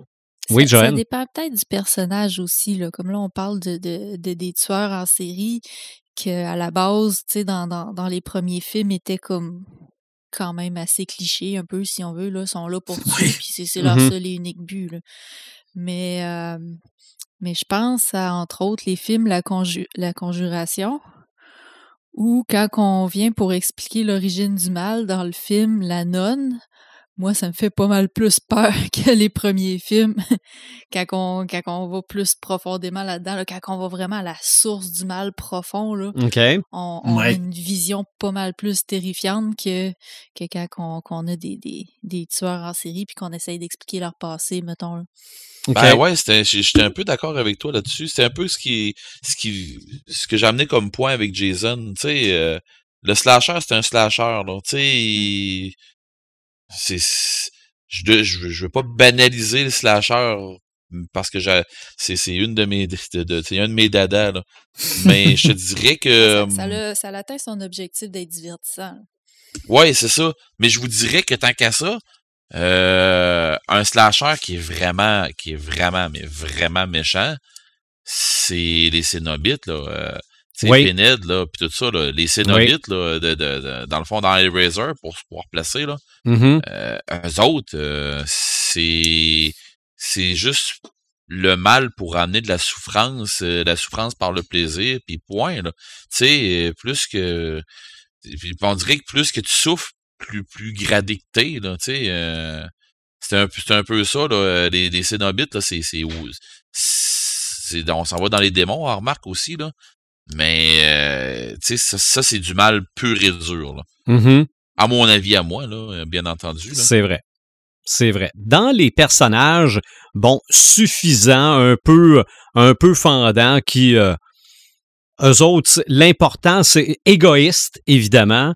Euh, mon Dieu, euh, évidemment, le très, très tourné sur eux-mêmes. Bon, on a mentionné un peu Batman, mentionnons euh, le Joker, évidemment. Là.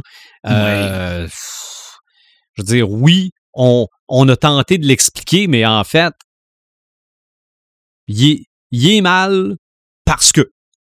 Ouais. C'est, la, dernière explication qu'ils ont faite en BD, là, les trois Jokers, là. Ouh, les boys. non, ça, ça a pas.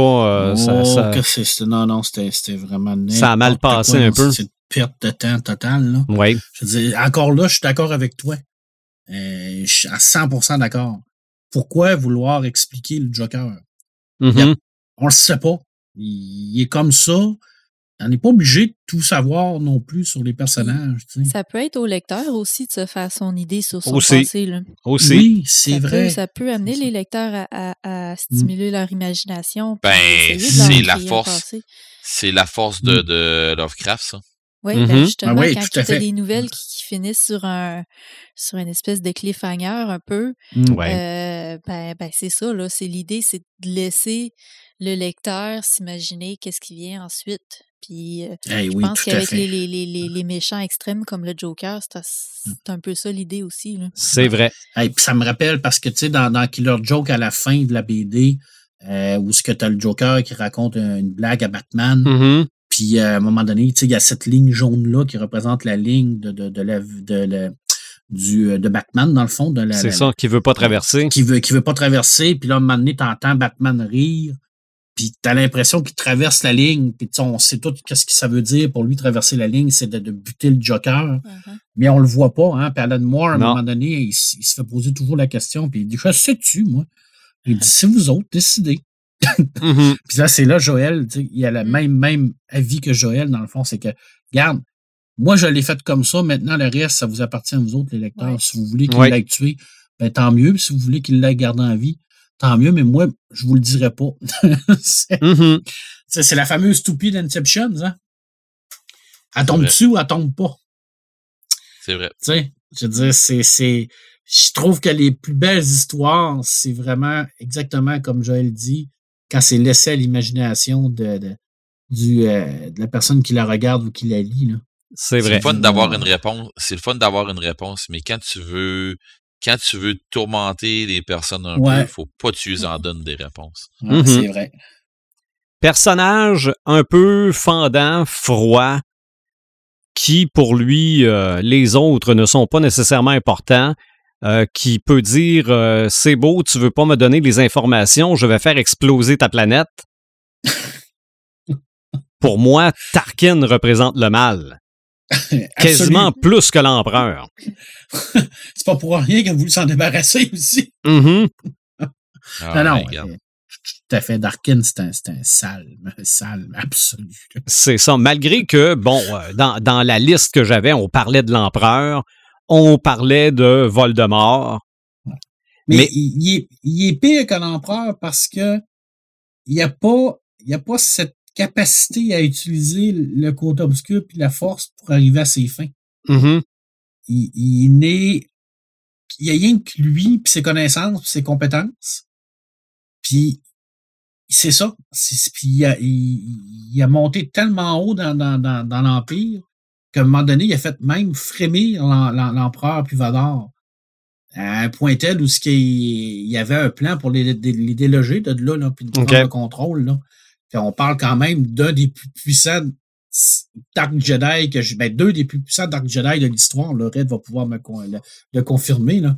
Je veux Oui. dire, l'empereur Vivador, là, je veux dire, dans l'histoire des Jedi, là, c'est, c'est, c'est, c'est dans, quasiment dans le top. Là. Mhm. T'as un petit Il humain il y, en a, il y en a des, des, des, des aussi hautes, euh, Ouais. mais on tombe, on tombe dans l'obscur. là. Ah ouais, puis t'as un petit homme, un petit homme ordinaire euh, qui a réussi à leur tourner tête. C'est quelque chose, t'as raison. C'est, c'est tout qu'un numéro. Oui. Ouais. Euh, un qui n'était pas dans la liste, mais qui m'est venu en tête, le roi Joffrey. Oh mon Dieu. Ça, c'est dans Trône de Fer. Ah, mais lui, c'est le, Non, non, c'est c'est le mal, c'est le mal rien que pour le plaisir. Là. exactement. Exactement. Il n'y a, il y a rien de bon dans ce gars-là. Là. Ah non, puis, tu sais, il, en tout cas, excusez-moi là, pour les gens qui n'ont pas vu, là, mais déniaisez-vous. Là. Euh, quand, il, quand il meurt, là, tu dis. euh, Enfin. non, non, mais oui, enfin, mais t'as envie de dire, tu feras pas, tu, tu creveras pas de même, mon sale, me semble. T'en mérites une sincère plus que ça. Là. Ouais, c'est vrai, ça. Ouais. C'est vrai, c'est. même, même, dans sa mort, il, il fait ça mal. Ah, C'est vrai que c'est à demi satisfaisant comme mort. Plus Ah, Ben. C'est- un peu le but, je pense. Ah, non, c'est, c'est, il aurait mérité une mort lente. euh, lente Ah, regarde, plus que Ouais, ça. là. Comme dans Pulp Fiction, là, avec un chalumeau et un fer à souder, là, pendant une couple de jours. Là. Hey, Euh, on a parlé de Stephen King. Je rajoute dans la liste Pennywise. oui, ben oui. Mais tu sais, c'est une entité Pennywise à quelque part, mais sauf que euh, tout le long, avant que tu saves que c'est une entité, parce que la- je pense qu'il y a deux, il y a comme euh, deux chapitres à, ce- à cette histoire-là. Oui. là. Je parle pas du livre 1, livre 2, là, mais je veux dire, euh, le bout, ce que c'est qu'on se rend compte que c'est une entité, ou jusqu'à temps que tu, tu sais, avant que tu t'en rendes compte, c'est un monstre X, là. Tu sais, c'est, c'est, Mhm. c'est une créature inventée ou c'est une créature qui, qui fait rien que foutre la merde, là. Mais c'est, c'est, c'est pas un, c'est pas un extraterrestre, là, mais euh, Pennywise, là, ça en est un, ça en est un intense, là. Ouais. Comme, comme il était montré dans les, dans les vieux films, puis tu sais, euh, je veux dire, Marc puis moi, on, je sais qu'on pense à peu près à la même affaire sur les maudits clowns, là. mais oh mon dieu, je suis pas capable. Mais euh, les, les, les clowns, je veux dire, euh, comme ils l'ont emmené dans, dans la vieille version à la Ouais. télévision, euh, il fait moins peur que le Pennywise maintenant. Puis tu sais, j'entends tout le monde dire ben ouais, il n'y a rien là, c'est pas épeurant, tout ça. Ouais, mais quand t'aimes pas les clowns, puis que tu vois cette chose-là, puis que Ah non, ça- c'est épouvantable. Mhm. ah, regarde. Ah non. Non, moi, c'est pas une joke à me faire, hein, parce que je vais être honnête avec vous autres. J'ai joué un ballon accroché sur une grille de d'égout, là.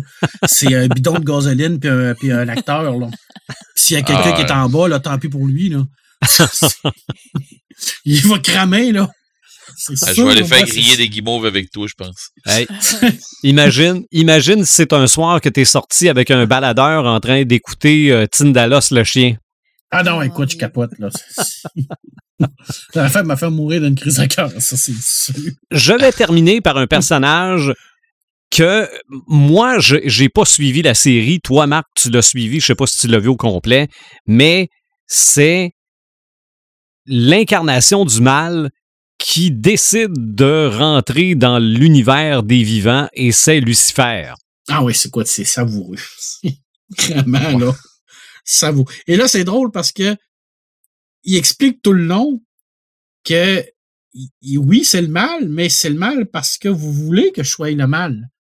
Tu sais, je veux dire, s'il n'y a pas personne qui, qui, qui demande ses services, il serait pas là, là. Mm-hmm. Tu sais, je veux dire, c'est un ange déchu, et tout le monde vient le voir pour avoir des services.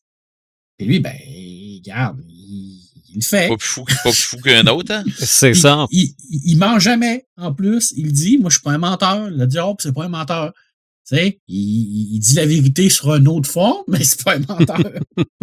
mais il y a tout, ce gars-là, il est vraiment, il est magnifique. là. Je veux dire, c'est un homme absolument charismatique, extraordinaire, qui représente bien, tu sais, le, le côté, là, euh, subversif du diable, là, qui peut prendre l'apparence de qui qu'il veut, là. Ah, c'est une série qui est savoureuse. Des fois, c'est en, long- des fois, ça, c'est, c'est- c'est en longueur un peu, là, parce qu'il y a des épisodes qui sont un peu comme, euh, tu à l'eau de rose un peu, là, parce qu'il y a une petite histoire d'amour, tout ça, là. Mais ça vaut vraiment la peine. là. C'est, une belle représentation du diable, puis il respecte beaucoup la, la, la, la mythologie, la, co- la, la cosmologie de, de la religion, là. Tu sais, la guerre, Ok. entre le- le- le- le- l'enfer, puis le paradis, puis Dieu, et puis tout ça, c'est vraiment... euh, c'est vraiment bien fait. Mais ça, oui, ça donnait un beau, c'était un beau, un beau salaud, mais qui n'est pas tant salaud que ça. OK. C'est ça qui est le dilemme, c'est que ils réussissent à te faire aimer le diable. Mais dans le fond de toi, toute ta vie, tu t'es fait dire par ta mère, ton père, ton curé, tes amis que le diable, c'est mal. Puis qu'il est rien que là pour faire du mal. Puis là, il t'amène un personnage comme ça qui tu fais comme, Ah, mais je suis en train d'avoir de la sympathie pour le diable. Mhm. Là, tu te dis, est-ce oui, le jeu de la sympathie, excuse-moi, j'ai- j'ai j'ai fait, j'ai fait même un sac, là.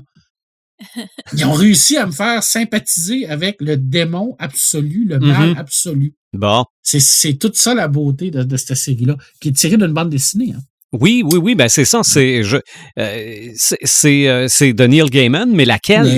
C'est euh, Sandman. Ça a commencé dans Sandman. OK. Si je me, si je me souviens bien, mais ça fait, je suis pas, je suis pas un grand spécialiste de, de toute l'œuvre de Neil Gaiman. Je l'ai plus lu en roman que je l'ai lu en, en BD. Là.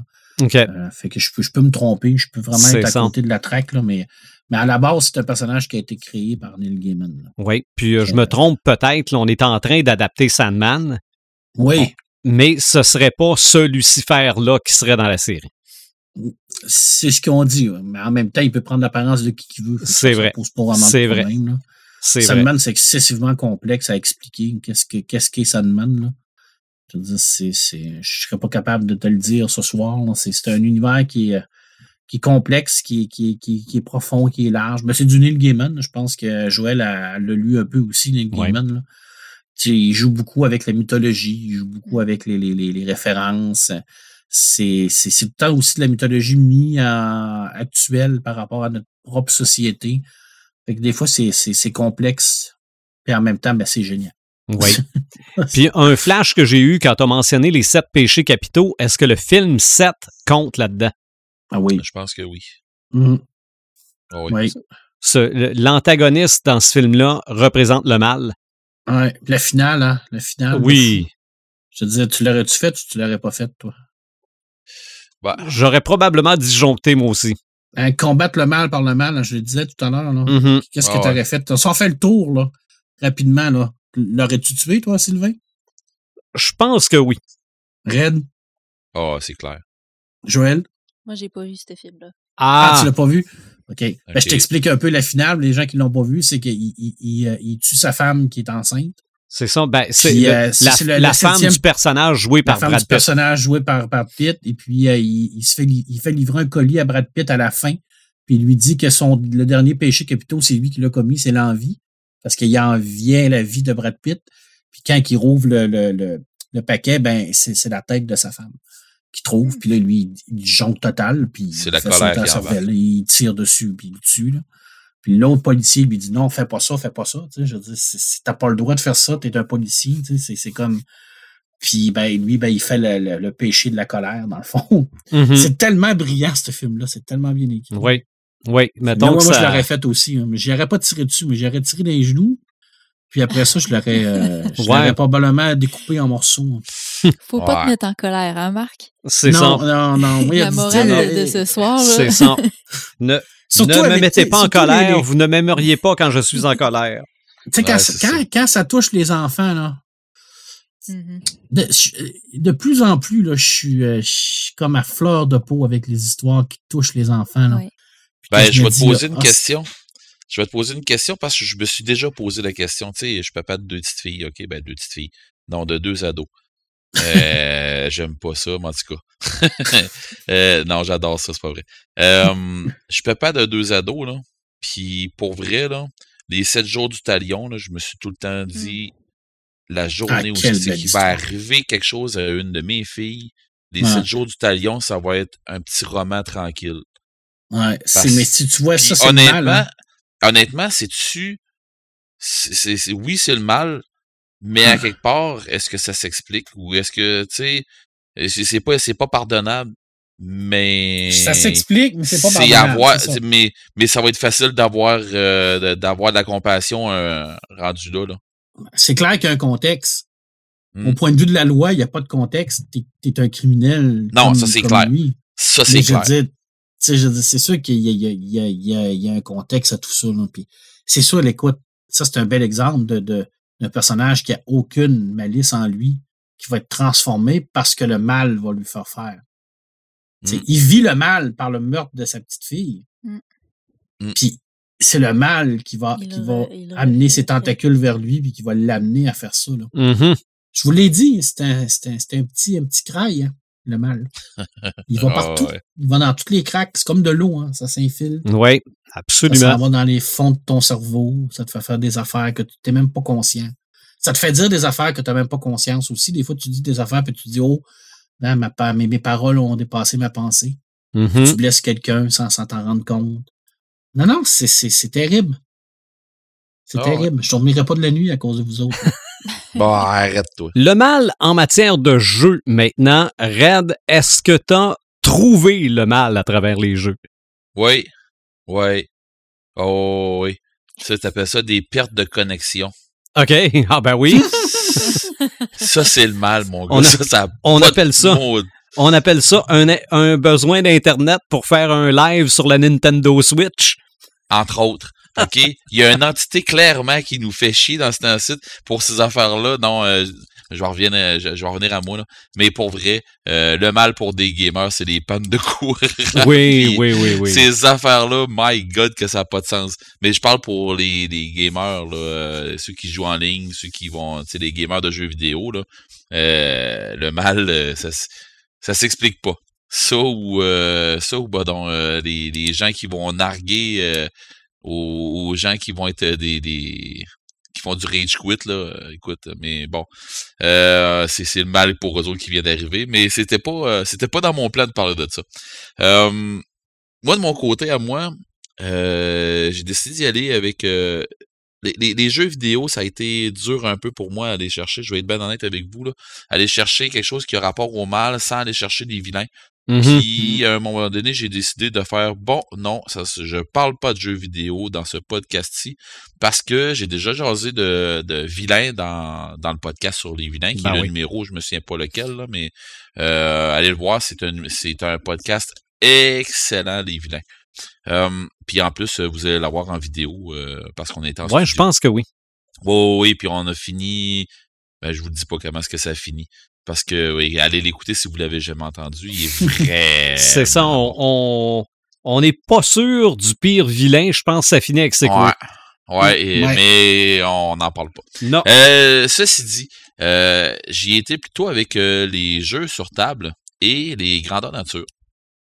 Je vais vous parler un peu de ces deux de, de ces deux aspects-là, où on voit le mal, où on peut ressentir le mal.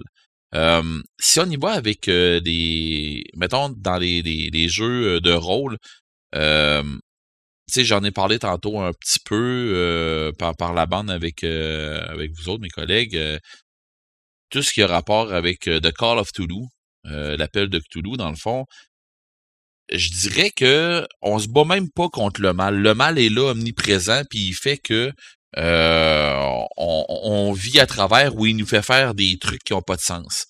Euh, puis le mal, ben dans le fond, dans- là-dedans, il s'apparente à la folie.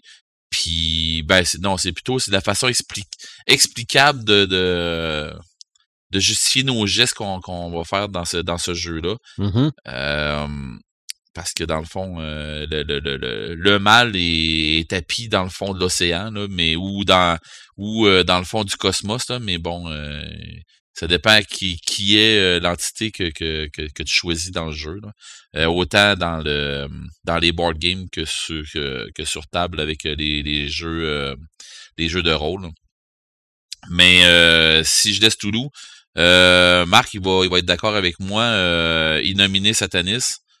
Ouais. Euh, Magnus Veritas, mais quand tu joues dans, du côté des démons, euh, Innominé Satanis, euh, c'est là que tu peux tu peux tout laisser euh, le, le, le mal, la hargne lâcher. Tu- peux tellement aller loin dans ce jeu-là, mais tu sais, ce que j'ai trouvé, ce que j'ai trouvé euh, avec, beaucoup de, d'années de jeu, c'est quand on fait une game de mauvais, quand on fait une game avec euh, des, des, des gens qui ont euh, la vision du mal en, en priorité, ça vire jamais ben ben longtemps. euh, La, la game elle va jamais ben ben longtemps bien rouler.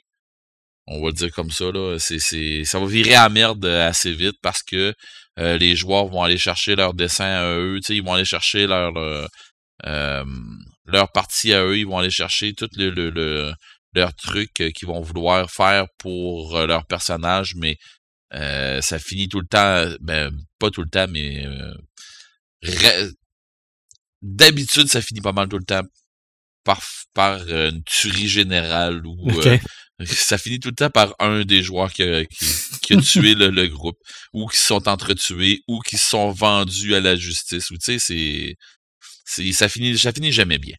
Fait que euh, les games des, des, des games de, de, de jeux de rôle avec euh, juste des joueurs mauvais là euh, je parle pas voir que les joueurs sont mauvais là mais qui jouent des joueurs des, des personnages mauvais là, ça va jamais bien loin.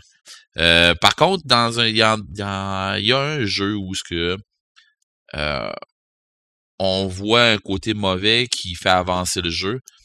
Euh, J'en ai pas parlé souvent de ce jeu-là. C'est un jeu que j'affectionne beaucoup, mais que tu peux pas. C'est dur de faire une game seulement de ça. Euh, mais j'en ai fait quand même une. Je pense que Marc t'a joué dedans, puis vous l'avez su à la fin que c'était ça le setting. Euh, Rate. Je sais pas si tu te souviens de la game de Rate que j'avais faite, euh, Marc, euh, aux hérétiques. On commence avec un accident de char, tout le monde, là. Oh, oui, oui, oui. Fait que je euh, dans, le, souviens. dans le fond, les joueurs le savent pas, mais ils meurent tout au début du jeu.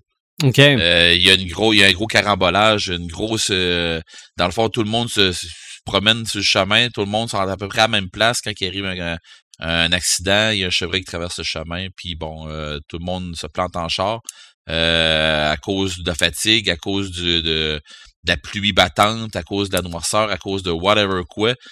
Euh, tout le monde se, se tue là, puis euh, les joueurs, ben, ils s'en vont dans une ville, puis bon. Mais ce qui arrive dans Raid, je faisais qu'expliquer synopsis, ça n'a pas rapport vraiment avec le mal, mais bon. Euh, mais c'était, ça, ça avait rapport avec la game. Mais euh, dans Raid, ce qui arrive, c'est que tu joues le, le ton Raid, dans le fond, tu joues ton fantôme.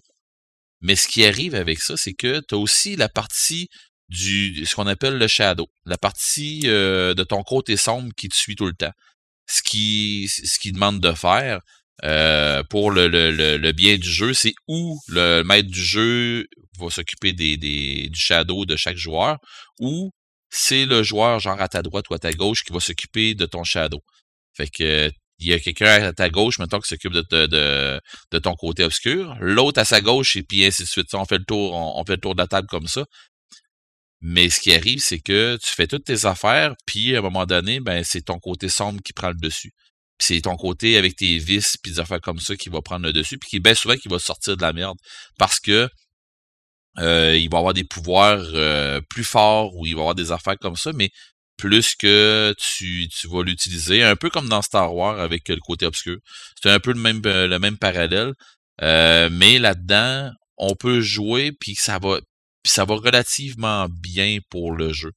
Euh, mais sauf que j'ai vu des trucs qui se sont faits dans des games avec des, des côtés sombres, justement, des joueurs où ce que tu, tu dis euh, Oh mon Dieu, on s'en va creux, on s'en va loin, là, puis on s'en va vraiment, vraiment méchant, vraiment, tu sais. Il y a, des affaires des fois qui. euh, faut que tu sois capable de mettre une barre, là, euh, de mettre un break là-dedans. Mais pour jouer pour jouer le mal, euh, il y avait quelque chose de pas pire à faire avec ça. Euh, moi, de mon côté, quand j'arrive pour faire euh, une game de jeu de rôle, euh, je me sers surtout de ce qu'on ben, a on en a parlé pendant le podcast. J'essaie de jouer avec l'indicible, avec euh, le le- le- l'inconnu, quelque chose qui est, qui est insidieux, qui va menacer sans qui va menacer des joueurs sans être euh, dans leur face, là, sans, être quelque chose qui va être euh, euh, trop trop évident. là. OK, une, une présence. Ouais, une présence, mais tu sais, je- je- j'essaie d'y aller moins dans le, le, le- je vais dire ça comme ça, mais dans le vulgaire, tu sais, de, de je veux que les gens ressentent quelque chose plutôt qu'ils voient une créature qui a l'air de ça, ça, ça, ça. Tu sais, quand tu mets un visage au mal, c'est moins pire. Tu sais, c'est comme donner un nom euh, à, à- une entité ou quelque chose comme ça, on dirait que ça la rend moins pire. Fait que, mais quand t'es pas capable de la nommer, quand t'es pas capable de l'expliquer, on dirait que là, ça devient déjà plus effrayant, ça devient déjà plus inquiétant. Puis j'essaie de, de- d'y aller comme ça. Puis dans une game de Warhammer, justement, qu'on va recommencer euh, lundi, qui est ben euh, dans le fond à, mi-février. cette game-là, dans le fond, j'ai fait euh, j'ai foutu la chienne aux joueurs euh, dans une petite ville avec une sorcière bien banale, mais sauf que euh, et les joueurs ont décidé qu'ils embarquaient dans, le beat, mais pour vrai, je leur ai amené ça de façon, comme je disais, euh, très insidieuse. Ils savaient pas vraiment ce qui se passait. Euh, euh, je lui mettais une pression que les joueurs, n'avaient pas le choix de, de- d'agir là sur le moment. Puis, tu sais, je leur ai mis euh, vraiment une, une pression négative. Puis, je, je pense que pour, pour bien faire dans une dans une game de, de, de jeu de rôle, pour bien faire le mal, faut pas que tu faut, faut pas que tu sois euh, tu leur mettes un, un monstre en avant d'eux autres, tu dis c'est un démon, il il, il fait il a l'air de telle affaire, il a l'air de telle affaire, il a l'air vraiment méchant. OK? Euh, pour les joueurs, ça va être bon, OK, c'est une autre créature à tuer, tu sais. Mais sauf que quand tu arrives, tu dis OK, c'est tu sais, tu- il arrive, euh, il y a quelque chose que vous savez qu'il y a une présence qui court, qui, qui est en arrière de vous autres. Il y a quelque chose qui, tu sais, il y a de la noirceur là, qui s'installe dans les rues en arrière de vous autres, là, puis la noirceur s'en vient vers vous autres. là. Tu sais, tu, dis là, t'as peu, là, ok, oui, mais il y a des, il y a des lampadaires, oui, il y a des lampadaires, sauf que les, les lampadaires, vous vous rendez compte qu'ils se font en- engloutir dans, dans un Mhm. genre de nuage de noirceur. Là, tu fais t'as peu, là, je fais quoi là? Eh, Ben beau dire, l'archer, euh, ok, je tire des flèches, ok, t'attaques quoi? Je tire des flèches dans le noir. Bon, ben, ah ouais, tire des flèches dans le noir, là, tu sais, c'est... Mais... Tu sais, ou, ou pire, tu disais, ouais, oui, ok, tu tires des flèches dans le noir, mais finalement, tu te rends compte que tes flèches, euh, ils... Rendu, euh, ren- rendu au noir, ils, ils tombent à terre. Mais tu sais, tu peux faire à peu près n'importe quoi, mais j'essaie j'essaie de mettre l'emphase justement sur que ce soit dans n'importe quel jeu. là. Tu peux le faire euh, autant à Star Wars que dans dans n'importe quoi. J'ai fait une game d'horreur à Star Wars. Puis justement, c'était une question avec une entité qu'il était pas capable de, de, de, de quantifier, de nommer, de, de savoir qu'est-ce qu'il en était. OK. Mais essayer d'avoir des rapports de, de, de, de tu sais, des rapports de, de gens qui l'ont vécu, qui ont survécu, puis qui sont comme ils sont, sont, sont comme plus capables, un peu comme dans Cthulhu, euh, qui sont comme plus capables de, de, d'expli- d'exprimer clairement ce qu'ils ont vu. Tu sais, c'est, c'est, c'est, c'est un gros plus dans vos, dans, dans vos jeux si vous voulez vraiment installer un climat de, de, de malaise, un climat de que vous voulez mettre, mettons, un antagoniste qui est vraiment le mal au lieu d'être un, un vilain. Mhm. Euh, Je pense Mhm. que c'est, je pense que c'est une bonne façon de faire. Puis Marc, je vais, t'es, t'es maître de jeu toi aussi là. euh, tu peux, tu peux sûrement corroborer ce que je viens de dire là. euh, probablement tu fais pareil toi aussi là. Oui. Tu sais, un, un démon, euh, que ce soit dans, dans, dans, Warhammer 40 000, un démon c'est un démon. Hein? Bon. Tu sais que, On ok, ça, ça, ça se pourrait qu'on se fasse tuer là, mais écoute, euh, on est capable d'y mettre une face de, tu sais, puis. Mais. C'est. Quand, quand, tu- quand t'as de la misère à expliquer, on dirait que c'est, pire. C'est ça, Euh, ça, ça devient l'indicible. Ouais, Mhm. c'est ça. Mais il me semble, en tout cas, à mon goût, à moi, c'est pire. Mais peut-être que, tu sais, c'est comme je dis, à mon goût, à moi. Peut-être que je suis dans le champ aussi, puis il y a moyen, il y a moyen d'être pire que ça encore. Là. Ben, il y, a- il y en a qui ont peur des ballons rouges. En même temps, c'est difficile de faire euh, une game ou une campagne qui, qui, qui est comme euh, où ce que le, le- le- l'antagoniste principal, c'est le mal. là. Ça, ça, ça, c'est- c'est- ça, ça fit comme pas. là. Je veux dire, c'est, Tu peux faire des chapitres. vilains.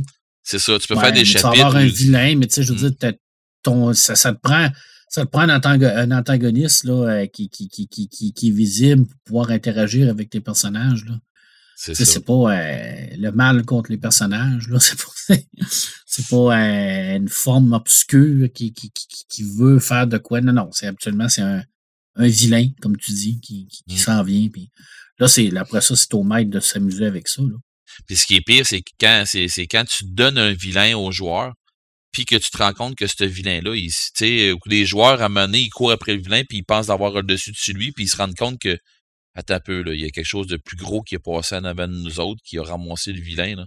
Tu sais, tout ce qu'on a, là, c'est un tapon de, de, de c'est un, c'est un vilain en morceaux, là. Tu sais, tu te rends compte, attends un petit peu, il a essayé de se sauver, il a essayé de faire telle affaire, on, on l'avait presque, là, puis il y a quelque chose de plus gros qui a passé par-dessus, puis qui, qui vient de l'engloutir ou qui vient de faire de quoi. C'est là que tu te dis, OK, euh, on, on est des graines. tu sais, on est des, on est rien, là.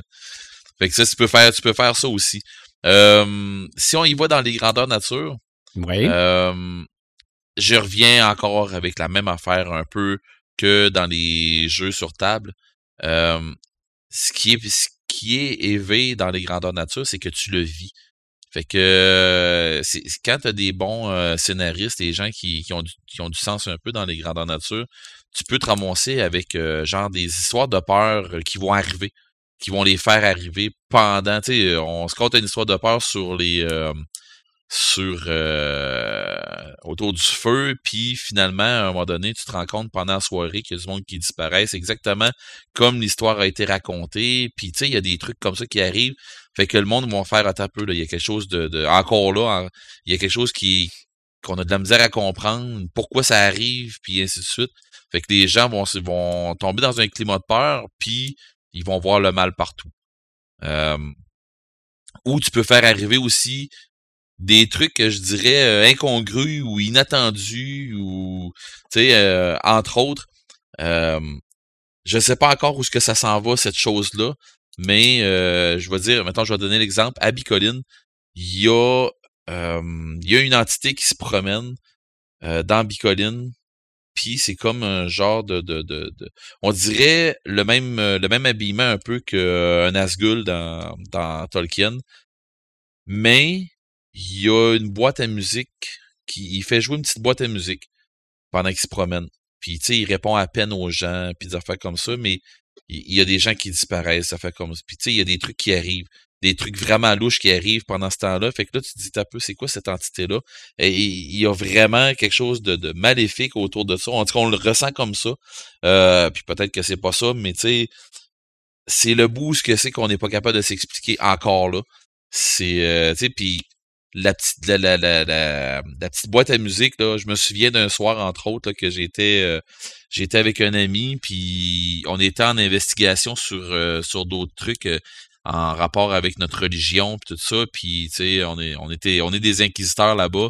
On est en train de faire un, genre de gros job d'inquisition puis on revient tranquillement. Tu sais on a fait on, a eu un- une altercation avec du monde qui qui avait euh, qui cherchaient leurs amis, mais qui avaient rencontré justement cette entité-là avec la boîte à musique, tout ça, puis là, ils les avaient perdus, là, puis ils cherchaient, puis tout ça, puis bon. Là, maintenant, on a fait un peu, là, on, on, on a bien beau chercher, on a bien beau faire n'importe quoi, mais ça a été dur parce que c'est- c'est- il y a tellement de monde là-bas à Bicoline que, tu sais, euh, c'est- c'est c'est dur de faire tes missions comme il faut. Mhm. Mais jusqu'à temps qu'on a rentré en dedans de, de, de notre bâtisse, de notre, notre auberge, on rentre dans notre auberge, puis on a entendu, on parlait avec tout le monde, on, a, on, on entend les commentaires de tout le monde, tu sais, puis on, on leur dit où est-ce qu'on est rendu dans nos affaires. Puis à un moment donné, on se regarde tous les deux, moi puis le, l'ami avec qui j'étais, on vient d'entendre la petite musique, de, la, boîte à musique, du genre de fantôme qui se promène, là. On a détalé, on n'a rien dit à personne, mais on est, on est parti à la course. Arrivé dehors, on l'a pas. On a eu vraiment de misère à la retrouver. Mais parce que, justement, il y a encore, il y a, il y a vraiment beaucoup de monde, tout ça. Mhm. Fait que, tu sais, à un moment donné, euh, t'es capable de, de, de- d'instaurer un climat de peur, un climat de, un climat malsain, euh, tu sais, euh, comme une entité, justement, que t'es pas capable de, encore là, euh, le truc que que- qui est insidieux, que t'es pas capable de nommer. je pense que c'est la clé un peu de, comment, comment emmener du mal dans ton grandeur nature sans tout le temps arriver avec euh, un monstre, euh, tu sais, un, un monstre qui est dur à battre puis que, qui, qui va euh, qui va clencher la moitié du grandeur nature là, à te battre avec. Là. Je pense que c'est plus effrayant justement quelque chose que euh, quelque chose d'indicible plutôt que le monstre à battre. Ça fait que c'est pour ça que je dis que ça revient un peu à ce que on a en- on a sur table là, avec les jeux euh, les jeux de rôle. là. C'est pas mal, c'est pas mal ça. J'ai j'ai j'ai beau essayer de trouver dans des dans, dans des jeux vidéo, j'ai eu beau essayer de trouver dans des dans des jeux sur table. Euh, je pense que les jeux sur table qui vont qui qui fit le mieux avec ça, avec le mal, je pense que c'est les jeux qui ont rapport avec Toulouse. Ouais. Euh, Ouais, ben c'est ça, parce que je- j'essaie de trouver sinon les jeux, les, les jeux sur table, tu sais, les, les, les board games là, euh, qui fit avec vraiment le mal. Puis j'ai peut-être que vous pouvez m'aider, là, peut-être que vous avez d'autres euh, d'autres euh, suggestions, quelque chose qui vient qui vous vient en tête, là, qui va C'est faire ça. Hey oui, ça là. Ben moi, je ne sais pas si ça, si ça va dans la catégorie du mal. Puis je me rappelle pas du nom du jeu, là, mais il fallait que tu photographies des esprits. OK. Euh, Puis ça, euh, je me rappelle que ça avait été assez terrifiant pour qu'il y en ait un dans ma maison qui fasse des cauchemars. là. Ah, Euh, c'était pas. euh, ça Silent Hill? Non, c'était pas ça, mais vraiment, là, toi, tu avais, un appareil photo, puis il fallait que tu photographies les, les, les, les fantômes ou les esprits, puis tout ça, puis t'avais comme pas beaucoup de temps, là. Je veux dire, tu, tu te tournais, t'envoyais un, il fallait que tu le prennes en photo, là. Puis c'était comme souvent aussi à la première personne, là, par la ça- lentille ça de la caméra, dans- là. Ça t'arrive d'en face. là. C'est ça, c'est ça, mais là, C'est un jeu à faire des sauts. Là. C'est ça. Est-ce que ça entre dans la catégorie du mal? Je le sais pas, mais euh, c'est ça. Je suis un peu d'accord avec toi, Red. Les, c'est des personnages maléfiques, il y en a beaucoup dans les jeux, mais c'est ça, Ouais, c'est c'est des ça. personnages, c'est des vilains, c'est des. C'est ça. Tu sais, c'est pour ça que c'est dur de, de- d'arriver puis de, de, de faire euh, de, de faire ma chronique sans arriver dans les vilains. Fait que c'est, c'est, c'est pour ça que ça a été assez ardu là-dessus. C'est ça. pour ça que j'ai pris, j'ai pris cette option-là, à savoir comment est-ce que tu vas emmener le mal plutôt que d'emmener un vilain Mhm. dans, dans, dans ton activité. Ouais. Mais comme je disais tantôt, euh, tu peux avoir ce truc-là euh, quand même bien fait dans euh, Arkham Horror ou euh, dans Mansion of Madness. Je pense que tu es capable d'emmener justement le mal plutôt qu'une créature en tant que telle. là. OK. OK. Mais c'est, vrai que d'instaurer un climat malsain, c'est, une façon, comme tu le disais, d'instaurer le mal dans les jeux. Mhm. Bien d'accord avec ça. En conclusion, j'ai juste envie de dire, si vous faites le mal, faites-le bien. Je me demandais si quelqu'un allait sortir pendant le podcast. ça. Voilà. Euh, en autant que le mal demeure dans la culture pop, moi, j'ai rien contre ça. OK? Ça, ça nous permet de, de, de faire, sor- faire sortir le méchant. Mais euh, en autant que ça reste surtout dans la culture pop. Euh, encore une fois, un gros iceberg. euh, regardez, en matière de mal, là, on pourrait faire des épisodes 2, des épisodes 3 là-dessus sans problème. On va passer nos ça m'allume et on commence par Imaginatrix. Euh, ça m'allume, moi, cette semaine. Euh, ben, en fait, depuis les deux dernières semaines, je vais vous faire un aveu. J'ai un peu délaissé le Netflix and Run. OK. Euh, je vous avais parlé. Euh, que Faire un Netflix commencé. and, and, and sit. And-sit, non, je suis pas encore Ok. rendue là. Je vous avais parlé, j'avais un peu commencé à faire le Netflix, le Netflix and Bike sur mon vélo Ouais. stationnaire. Mais là, j'ai découvert qu'on pouvait jouer à euh, Mario Kart sur les cellulaires. OK. Fait que ça vient avec une application, puis le jeu est vraiment super bien fait, super bien développé, puis euh, quand même pas mal addictif, là, je vous dirais. Euh, fait que je fais du Mario Kart and Bike c'est pas mal ça. Je pédale en même temps que je joue sur mon téléphone. Puis euh, c'est drôle parce que quand j'arrive comme proche de la ligne d'arrivée, là, puis je sais qu'il y en a un qui me talonne, là, ben là, je pédale encore plus vite, là, comme si ça, ça me ferait aller. C'est C'est- ça. Tu sais, moi, je suis le genre de, de, de joueuse que, euh, qui, qui joue avec le- la, la manette, même si ça fait rien, Ouais. là. Ouais, oui, qui vire la manette sur le la côté manette, pour. là. Ouais, ouais, c'est ça. Ouais, c'est ça. Euh, ben là, c'est pas pire parce que dans ce jeu-là, je peux tourner mon téléphone puis faire des, des, des sauts en bougeant mon téléphone. Ça, ça fonctionne. Mais euh, je pédale puis ça me fait vraiment rire parce que toute mon énergie s'en va là-dedans puis je massacre peut-être un peu moins mon téléphone en faisant ça. Mhm. Puis, euh, puis bref, euh, tu sais, des fois, je mets la, je mets la force de mon vélo, là, la, la tension de mon vélo plus élevée, là. Puis je m'en rends comme juste pas compte, là, tellement que je suis embarquée dans cette course-là. là. Mhm. Fait que euh, T'en rends-tu compte le lendemain? C'est quand même pas si pire à OK. date, là. Ça a été... euh, J'aurais pensé que je serais plus raquée que ça, mais peut-être que justement, là, à cause de la course, là, j'avais déjà une bonne base de Mhm. jambes, là. Mais, euh, mais bref, euh, c'est c'est pas mal mon addiction ces temps-ci, là. Je passe une bonne partie de mes soirées là-dessus. OK. Toi, Paperman? Euh, J'en ai plusieurs, mais je vais en parler rien que d'un. Euh, qui est une, une lecture que j'ai faite, euh, qui est de, le deuxième tome de Half-Life. J'en avais parlé plus euh, en 2018 du tome 1 Mhm. de cette, euh, ce monde virtuel-là où ce que les gens euh, se, se, se lancent corps et âme. Euh, on revient avec un tome 2 euh, qui pousse encore plus loin la, la conception du, euh, de l'univers virtuel.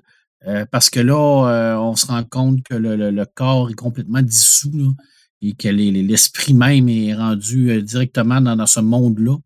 Et euh, dans cet univers-là, de liberté totale, hein, parce que euh, tu peux faire ce que tu veux hein, dans, cet univers libre-là. Tu peux aller à tes. tu peux répondre à tous tes instincts. Il y a, il y a plus aucune limite. Et on se rend compte que la majorité de l'humanité commence à disparaître. Et on ne sait pas pourquoi. Euh, les esprits qui sont à l'intérieur de tout ça disparaissent et on se rend compte, là, je vais quand même vendre un peu le punch, mais c'est pas grave, là, euh, parce que c'est important, là, euh, que, que, que cette liberté-là, là, qui est tellement important pour l'homme, ben, on, on se rend compte que quand on l'a, on ne sait pas quoi faire avec. OK. Puis qu'ils ont comme besoin d'un semblant de, de, de, de, de contrôle, dans le fond, puis c'est ce que les, les c'est ce qu'ils vont leur donner à leur insu euh, en, en créant une nouvelle terre, mais qui est pas réelle en tant que telle, mais qui va que eux vont croire que c'est réel pour revenir à leur, ancienne vie d'avant. Alors, c'est excessivement complexe, c'est tellement brillant, c'est tellement actuel en même temps. Puis euh, c'est de la, ce qu'on appelle de, de l'anticipation euh, totale et complète. C'est vraiment une très, très belle PD. Ça sort au mois de mars au Québec, mais c'est disponible en numérique. Là, je veux dire, euh, écoute, ça coûte euh, 15 euros, tu l'as en numérique. Là. Je veux dire, euh, quand, quand, quand, tu veux quelque chose, là, des fois, là, t'attends, t'attends pas d'en avoir papier. Là. Ça vaut vraiment, vraiment la peine. C'est une super BD de science-fiction. Euh, beaucoup de thèmes euh, très, très, euh, très SF à l'intérieur de cette BD-là. C'est Alt Life, tome 2. Puis, euh, c'est de Thomas Caden qui fait le scénario, puis Joseph Falson qui fait le dessin, sans oublier les couleurs de Marie Galopin qui, sont extraordinaires. C'est vraiment un monde virtuel complètement éclaté. Un mélange de, plusieurs styles en même temps, mais ça pose beaucoup plus de questions que, euh, Matrix, par exemple, qui reste toujours en surface de, de ce monde virtuel-là. Là, on tombe vraiment dans, dans le profond de savoir qu'est-ce qui pousse un esprit qui a une liberté totale à vouloir disparaître tout ça parce qu'il il manque de quoi. Et c'est drôle parce qu'à un moment donné, dans, la fin du tome 1, euh, Josiane, qui est une des premières à avoir accédé à ce monde-là, euh, à un moment donné, se rend compte qu'elle elle dit j'ai pas besoin de manger, euh, je sens pas, je pue pas, euh, je j'ai pas de sueur, euh, je sais que il dit, je suis là, mais en même temps, est-ce que j'existe? Est-ce que je suis encore réel? Et euh, ils vont pousser ils vont pousser vraiment le, le, jeu à, son extrême à un moment donné en se créant un monde euh, propre à eux.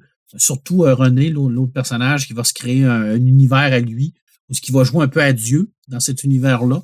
Et à un moment donné, il, va, il, va, devoir faire, il va devoir faire des, des sacrifices dans ce monde-là. Fait dans, il tue du monde, là, parce que c'est quand même un genre de, de, de, de Dieu. Là. Puis Josiane, il dit Ouais, mais euh, ça te dérange pas de, tuer ces gens-là? Puis lui, il répond Ouais, mais je te rappelle qu'ils n'existent pas, ces, ces, ces gens-là, c'est moi qui les ai créés. Puis elle lui répond Ben, nous, est-ce qu'on existe réellement aussi? Est-ce qu'il y a quelqu'un qui nous a créés? Alors, euh, réfléchissez à ça. Pensez à ça. Je veux dire, euh, c'est où est-ce que l'humanité s'en va? Le transhumanisme, le virtuel, euh, la fusion du cerveau dans la machine. Mm-hmm. Qu'est-ce qui, fait de nous euh, un humain? Est-ce qu'on peut survivre sans notre corps? Est-ce qu'on peut survivre avec notre, notre, notre cerveau, notre esprit? Euh, c'est toutes ces questions-là que cette BD-là pose, puis tu finis de la lecture, puis tu te dis, j'ai Avec un gros point d'interrogation. C'est exactement ça. Tu te dis, OK, je sais pas. T'es pas capable de répondre. Alors, ça vaut vraiment la peine. Ça vaut vraiment la peine. Le tome 1 est déjà disponible en librairie. Le tome 2 s'en vient, il va arriver au mois de mars au Québec. Alors, euh, sauter là-dessus, c'est des bijoux de BD. Des bijoux, bijoux, bijoux. Oui, tu sais qu'on a annoncé les premières interfaces cerveau-machine d'ici la fin de l'année. Hein? Mais c'est exactement ça. On est, on est là. Là-dedans, c'est mmh. ça. Là. C'est, Et euh, encore une fois, c'est le, c'est parce que l'humanité va mal, hein, je veux dire. Puis au lieu de faire face à, à leurs problèmes, mais ils vont, ils vont, euh, l'humanité va se créer un monde virtuel où ils vont pouvoir mettre un milliard, deux milliards, trois milliards, ça n'a pas d'importance de, de, de, conscience parce qu'on n'a plus besoin de corps. Alors c'est, c'est hop, on, on s'en va là-dedans, puis. Euh, il, y a une série il y a une série Amazon ou Netflix, je me souviens pas là. Euh, ouais, Upload. Upload. Ouais, c'est ça. Upload. Ouais, c'est exactement dans le même genre. OK. C'est rien qu'un vrai moins drôle. Ouais, mais. L'autre, c'est quand même drôle, mais euh, ça, là. Ouais, ben c'est drôle, mais c'est drôle, mais c'est pas tout le temps tout drôle non, plus dans pas tout le temps tout drôle, c'est ça. C'est ça. des questions énormément. Puis tu as la possibilité de faire ce que tu veux aussi. Hein, fait qu'il n'y a pas de limitation. Hein, je veux dire, tu peux. Euh... Écoute, il y a, y, a, y a, quand même une scène extraordinaire où tu as plusieurs niveaux de, de, de monde, plusieurs niveaux d'univers. Euh, parce que tu, peux te, tu peux te dédoubler en tant que tel, tu peux faire ce mm-hmm. que tu veux. Ben oui. Alors là, à un moment donné, les deux personnages principaux se parlent euh, et il va se joindre à eux autres une, troisième personne qui va discuter de où ce que les, les gens qui, disparaissent ou ce qui s'en vont. Et en même temps, le personnage de Josiane euh, est en train de faire l'amour avec un personnage de qui, qui est pas là, qui est pas dans cette conversation-là. Euh, et le personnage de René, qui lui, dans la première conversation, va se joindre à cette, à cette scène-là. Euh, et lui, il lui dit ben, Tu peux venir avec nous autres, tu peux, tu peux te, joindre à nous. Et en même temps, René et Josiane sont dans une autre conversation. Ils vont parler ensemble, ils vont dire ben, Est-ce que ça te dérange que, que, que je fasse l'amour avec ton meilleur ami? Est-ce que c'est est-ce que ça est-ce que ça ça, ça, ça, te pose un problème? Et là, tu as trois discussions dans trois niveaux de, de, de monde parallèle en même temps qui se fait avec une mise en place extraordinaire où ce que chaque euh, case est de couleurs différentes, où ce que les textes sont de couleurs différentes pour représenter le niveau de chaque euh, mm-hmm. discussion. C'est absolument génial. C'est, tu lis ça puis tu te dis mais mon Dieu, c'est incroyable, c'est incroyable. Puis c'est tout, tout ça tient. Tu sais, je veux dire, c'est, c'est vraiment excessivement brillant mais en même temps, c'est tellement cohérent comme histoire que, que tu te dis wow, c'est ni que ça que j'ai à dire, c'est wow. C'est de la haute voltige scénaristique et euh, au niveau dessin également. C'est tout. C'est okay. mon seul, ça m'allume. OK. Ben, moi, mon, mon ça m'allume, avant de vous le dévoiler, euh, je vous mentionne que je dis souvent que plus ça change, plus c'est la même chose. Des fois, là, il y a des concepts qui semblent nouveaux aujourd'hui, qui sont en fait ce qui se faisait avant avec un nouvel emballage. Ben, dans les années 70, 80, 90, euh, on se dépêchait de s'asseoir devant la télévision pour écouter le nouvel épisode de la série X pour que tout le monde soit au même niveau en même temps. Ben là, j'ai l'impression que c'est la même chose avec WandaVision. Parce Ouais, avec que Mandalorian, c'était la même oui, le Mandalorien aussi, c'est un peu la même chose, mais c'est que moi, là, au au moment où on enregistre ce podcast-là, il y a un épisode qui est sorti là, ce matin. Je l'ai regardé ce matin parce que j'étais sûr que j'allais tout me le faire compter dans le coin de l'après-midi. OK? fait que je voulais être sûr de, de ne pas le manquer. Euh, J'aime beaucoup cette série-là. Un peu pas mal pour les mêmes raisons que j'ai aimé le Mandalorien aussi. C'est que oui, on est dans un univers connu, mais c'est autre chose. c'est ça. Donc, pour ce qui est de euh, WandaVision, je vendrai pas de punch. Je sais que Joël n'a pas regardé la série encore, mais euh, c'est clairement la suite de Endgame. En tout cas, Ouais. c'est les, les c'est c'est peut-être pas la suite, mais c'est les suites de Endgame qui sont là-dedans. Euh, conséquence. c'est ça, oui, absolument, ouais, En, en ligne directe. Euh, contrairement à Agents of Shield, qui est aussi une série dans l'univers Marvel, dans le MCU, euh, Agents of Shield ressemble à une série télé. Ok, c'est filmé comme une série télé, euh, mais c'est pas le cas de WandaVision. Là.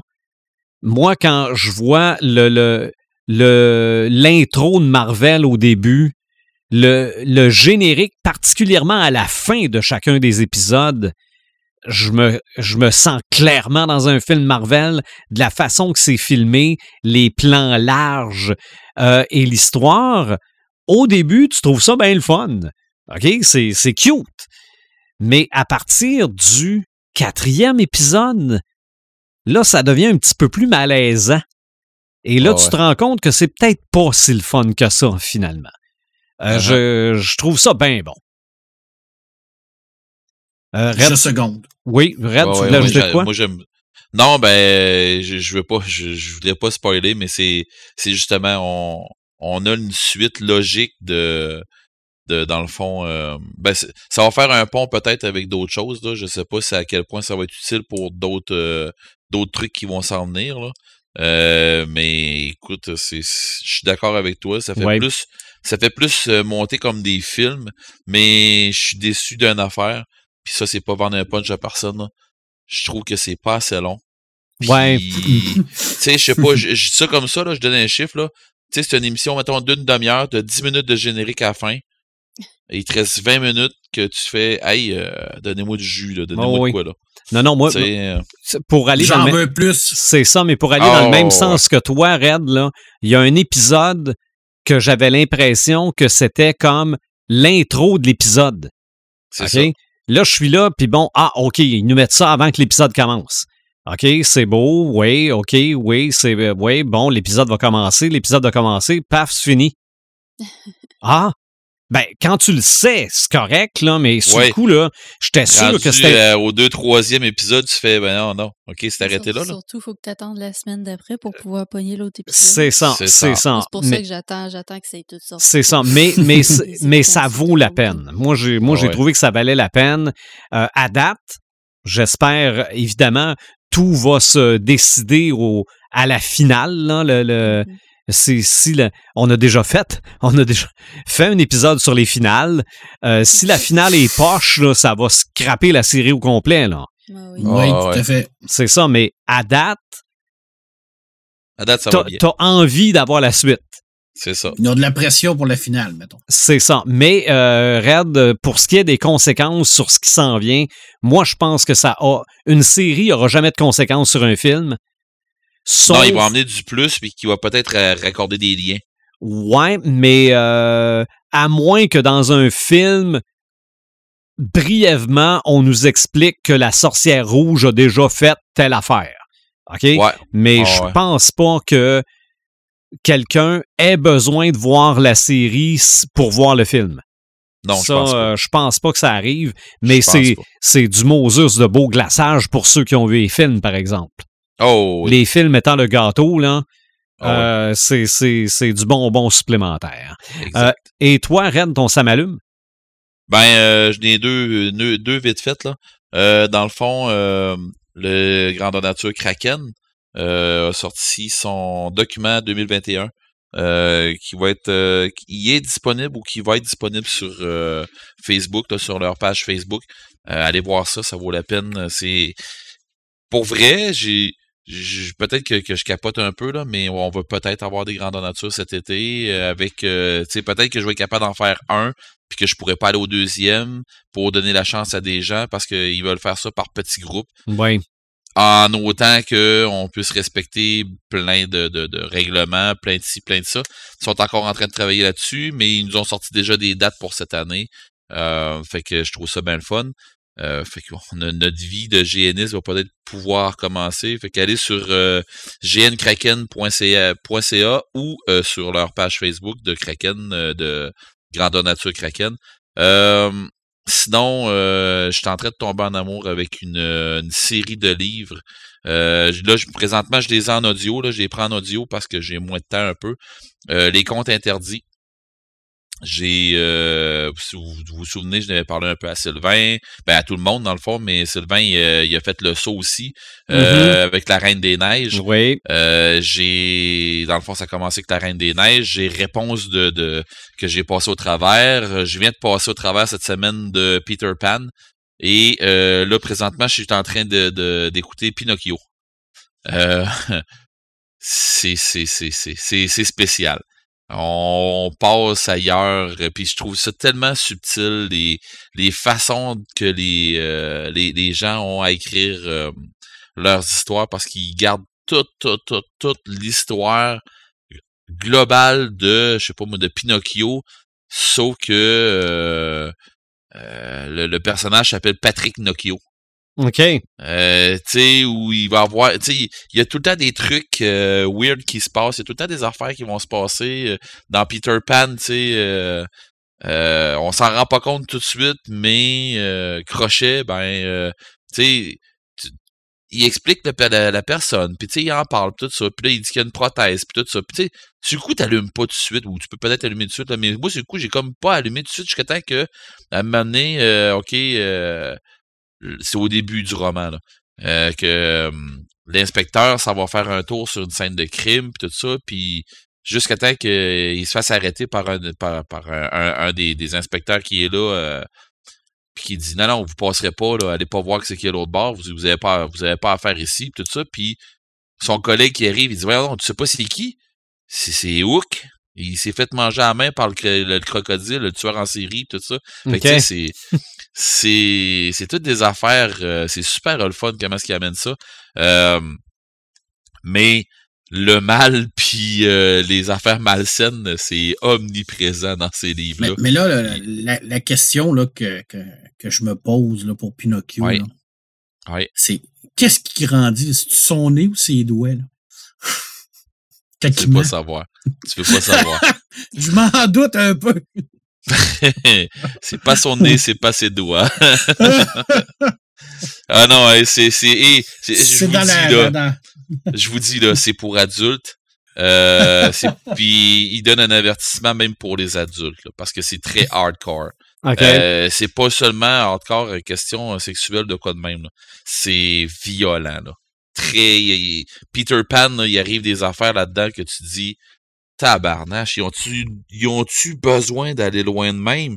Mais oui, ils vont là pour justement t'installer un climat de Hey, ok, c'est c'était rough là. Euh, fait que c'est ça. Mais euh, pour vrai, j'ai j'ai juste hâte de voir les autres arriver. Là, euh, tu sais, j'ai- j'ai- je triple. Là. Euh, ben, ben, D'ailleurs, toi, t'as- t'as- je sais pas si tu as avancé beaucoup dans la Reine des Neiges. Ah, moi, t'as c'est c'est réglé, moi. OK. Tout Puis est fait. je- C'est ça. C'est un peu, un peu comme on disait tantôt sur, euh, tu sais, comme on parle dans, dans le podcast sur le mal. Rendu à la fin, tu sais, le petit bout des nouvelles, tout ça, ça, dit- ça c'était une autre affaire du genre, euh, il arrive de quoi, puis tu te fais, ok, c'est, tu, tu me lâches de même, là. C'est ça. C'est, Mais, euh, euh, ça, fait, ça fait un peu cliffhanger. ouais, hein. Ça Ah, fait- c'est- Ou, euh, je pourrais dire, la finale de la, de la nuit des morts vivants. Ouais. OK? En anglais, là, Euh, La ça- première version, là? c'est ça, ça- ben, la, la- la version en noir et blanc, oui. Euh, de la façon que ça se termine, après ça, c'est comme des plans de, de, de- des, des photos de journal. Là. Ouais. Euh, ouais, ça, ça fait un peu ça. Oui. Ah ouais, j'avais bien aimé. moi. Mhm. Mais ben, assez que je l'ai bien aimé, que je l'avais dans, dans ma bibliothèque, puis tant qu'à m'en donné à écouter rien d'autre, qui m'intéressait moins, ben, je l'ai réécouté une deuxième fois, La Reine des Neiges. OK. Fait que, fait que j'ai j'ai autant trippé que la première fois. Euh, sauf que je savais ce qui arrivait, là, mais bon. Euh, mais bon. Fait que c'est mes, c'est mes, ça m'allume dans ce temps-ci. OK. Prochain podcast, qui sera l'épisode 116. On a quelques idées. Ouais. entre autres, en anglais, ce qui s'appelle le world building, la création d'univers ou la construction d'univers. Mais je, moi, j'aimerais aussi qu'on aille vers les jurons. Les jurons. Ouais, ouais, ouais. Les sociétés secrètes. Ah, il y a les Sociétés secrètes. secrètes aussi. fait que fi- finalement, Finalement, on a On un peut embarras du choix.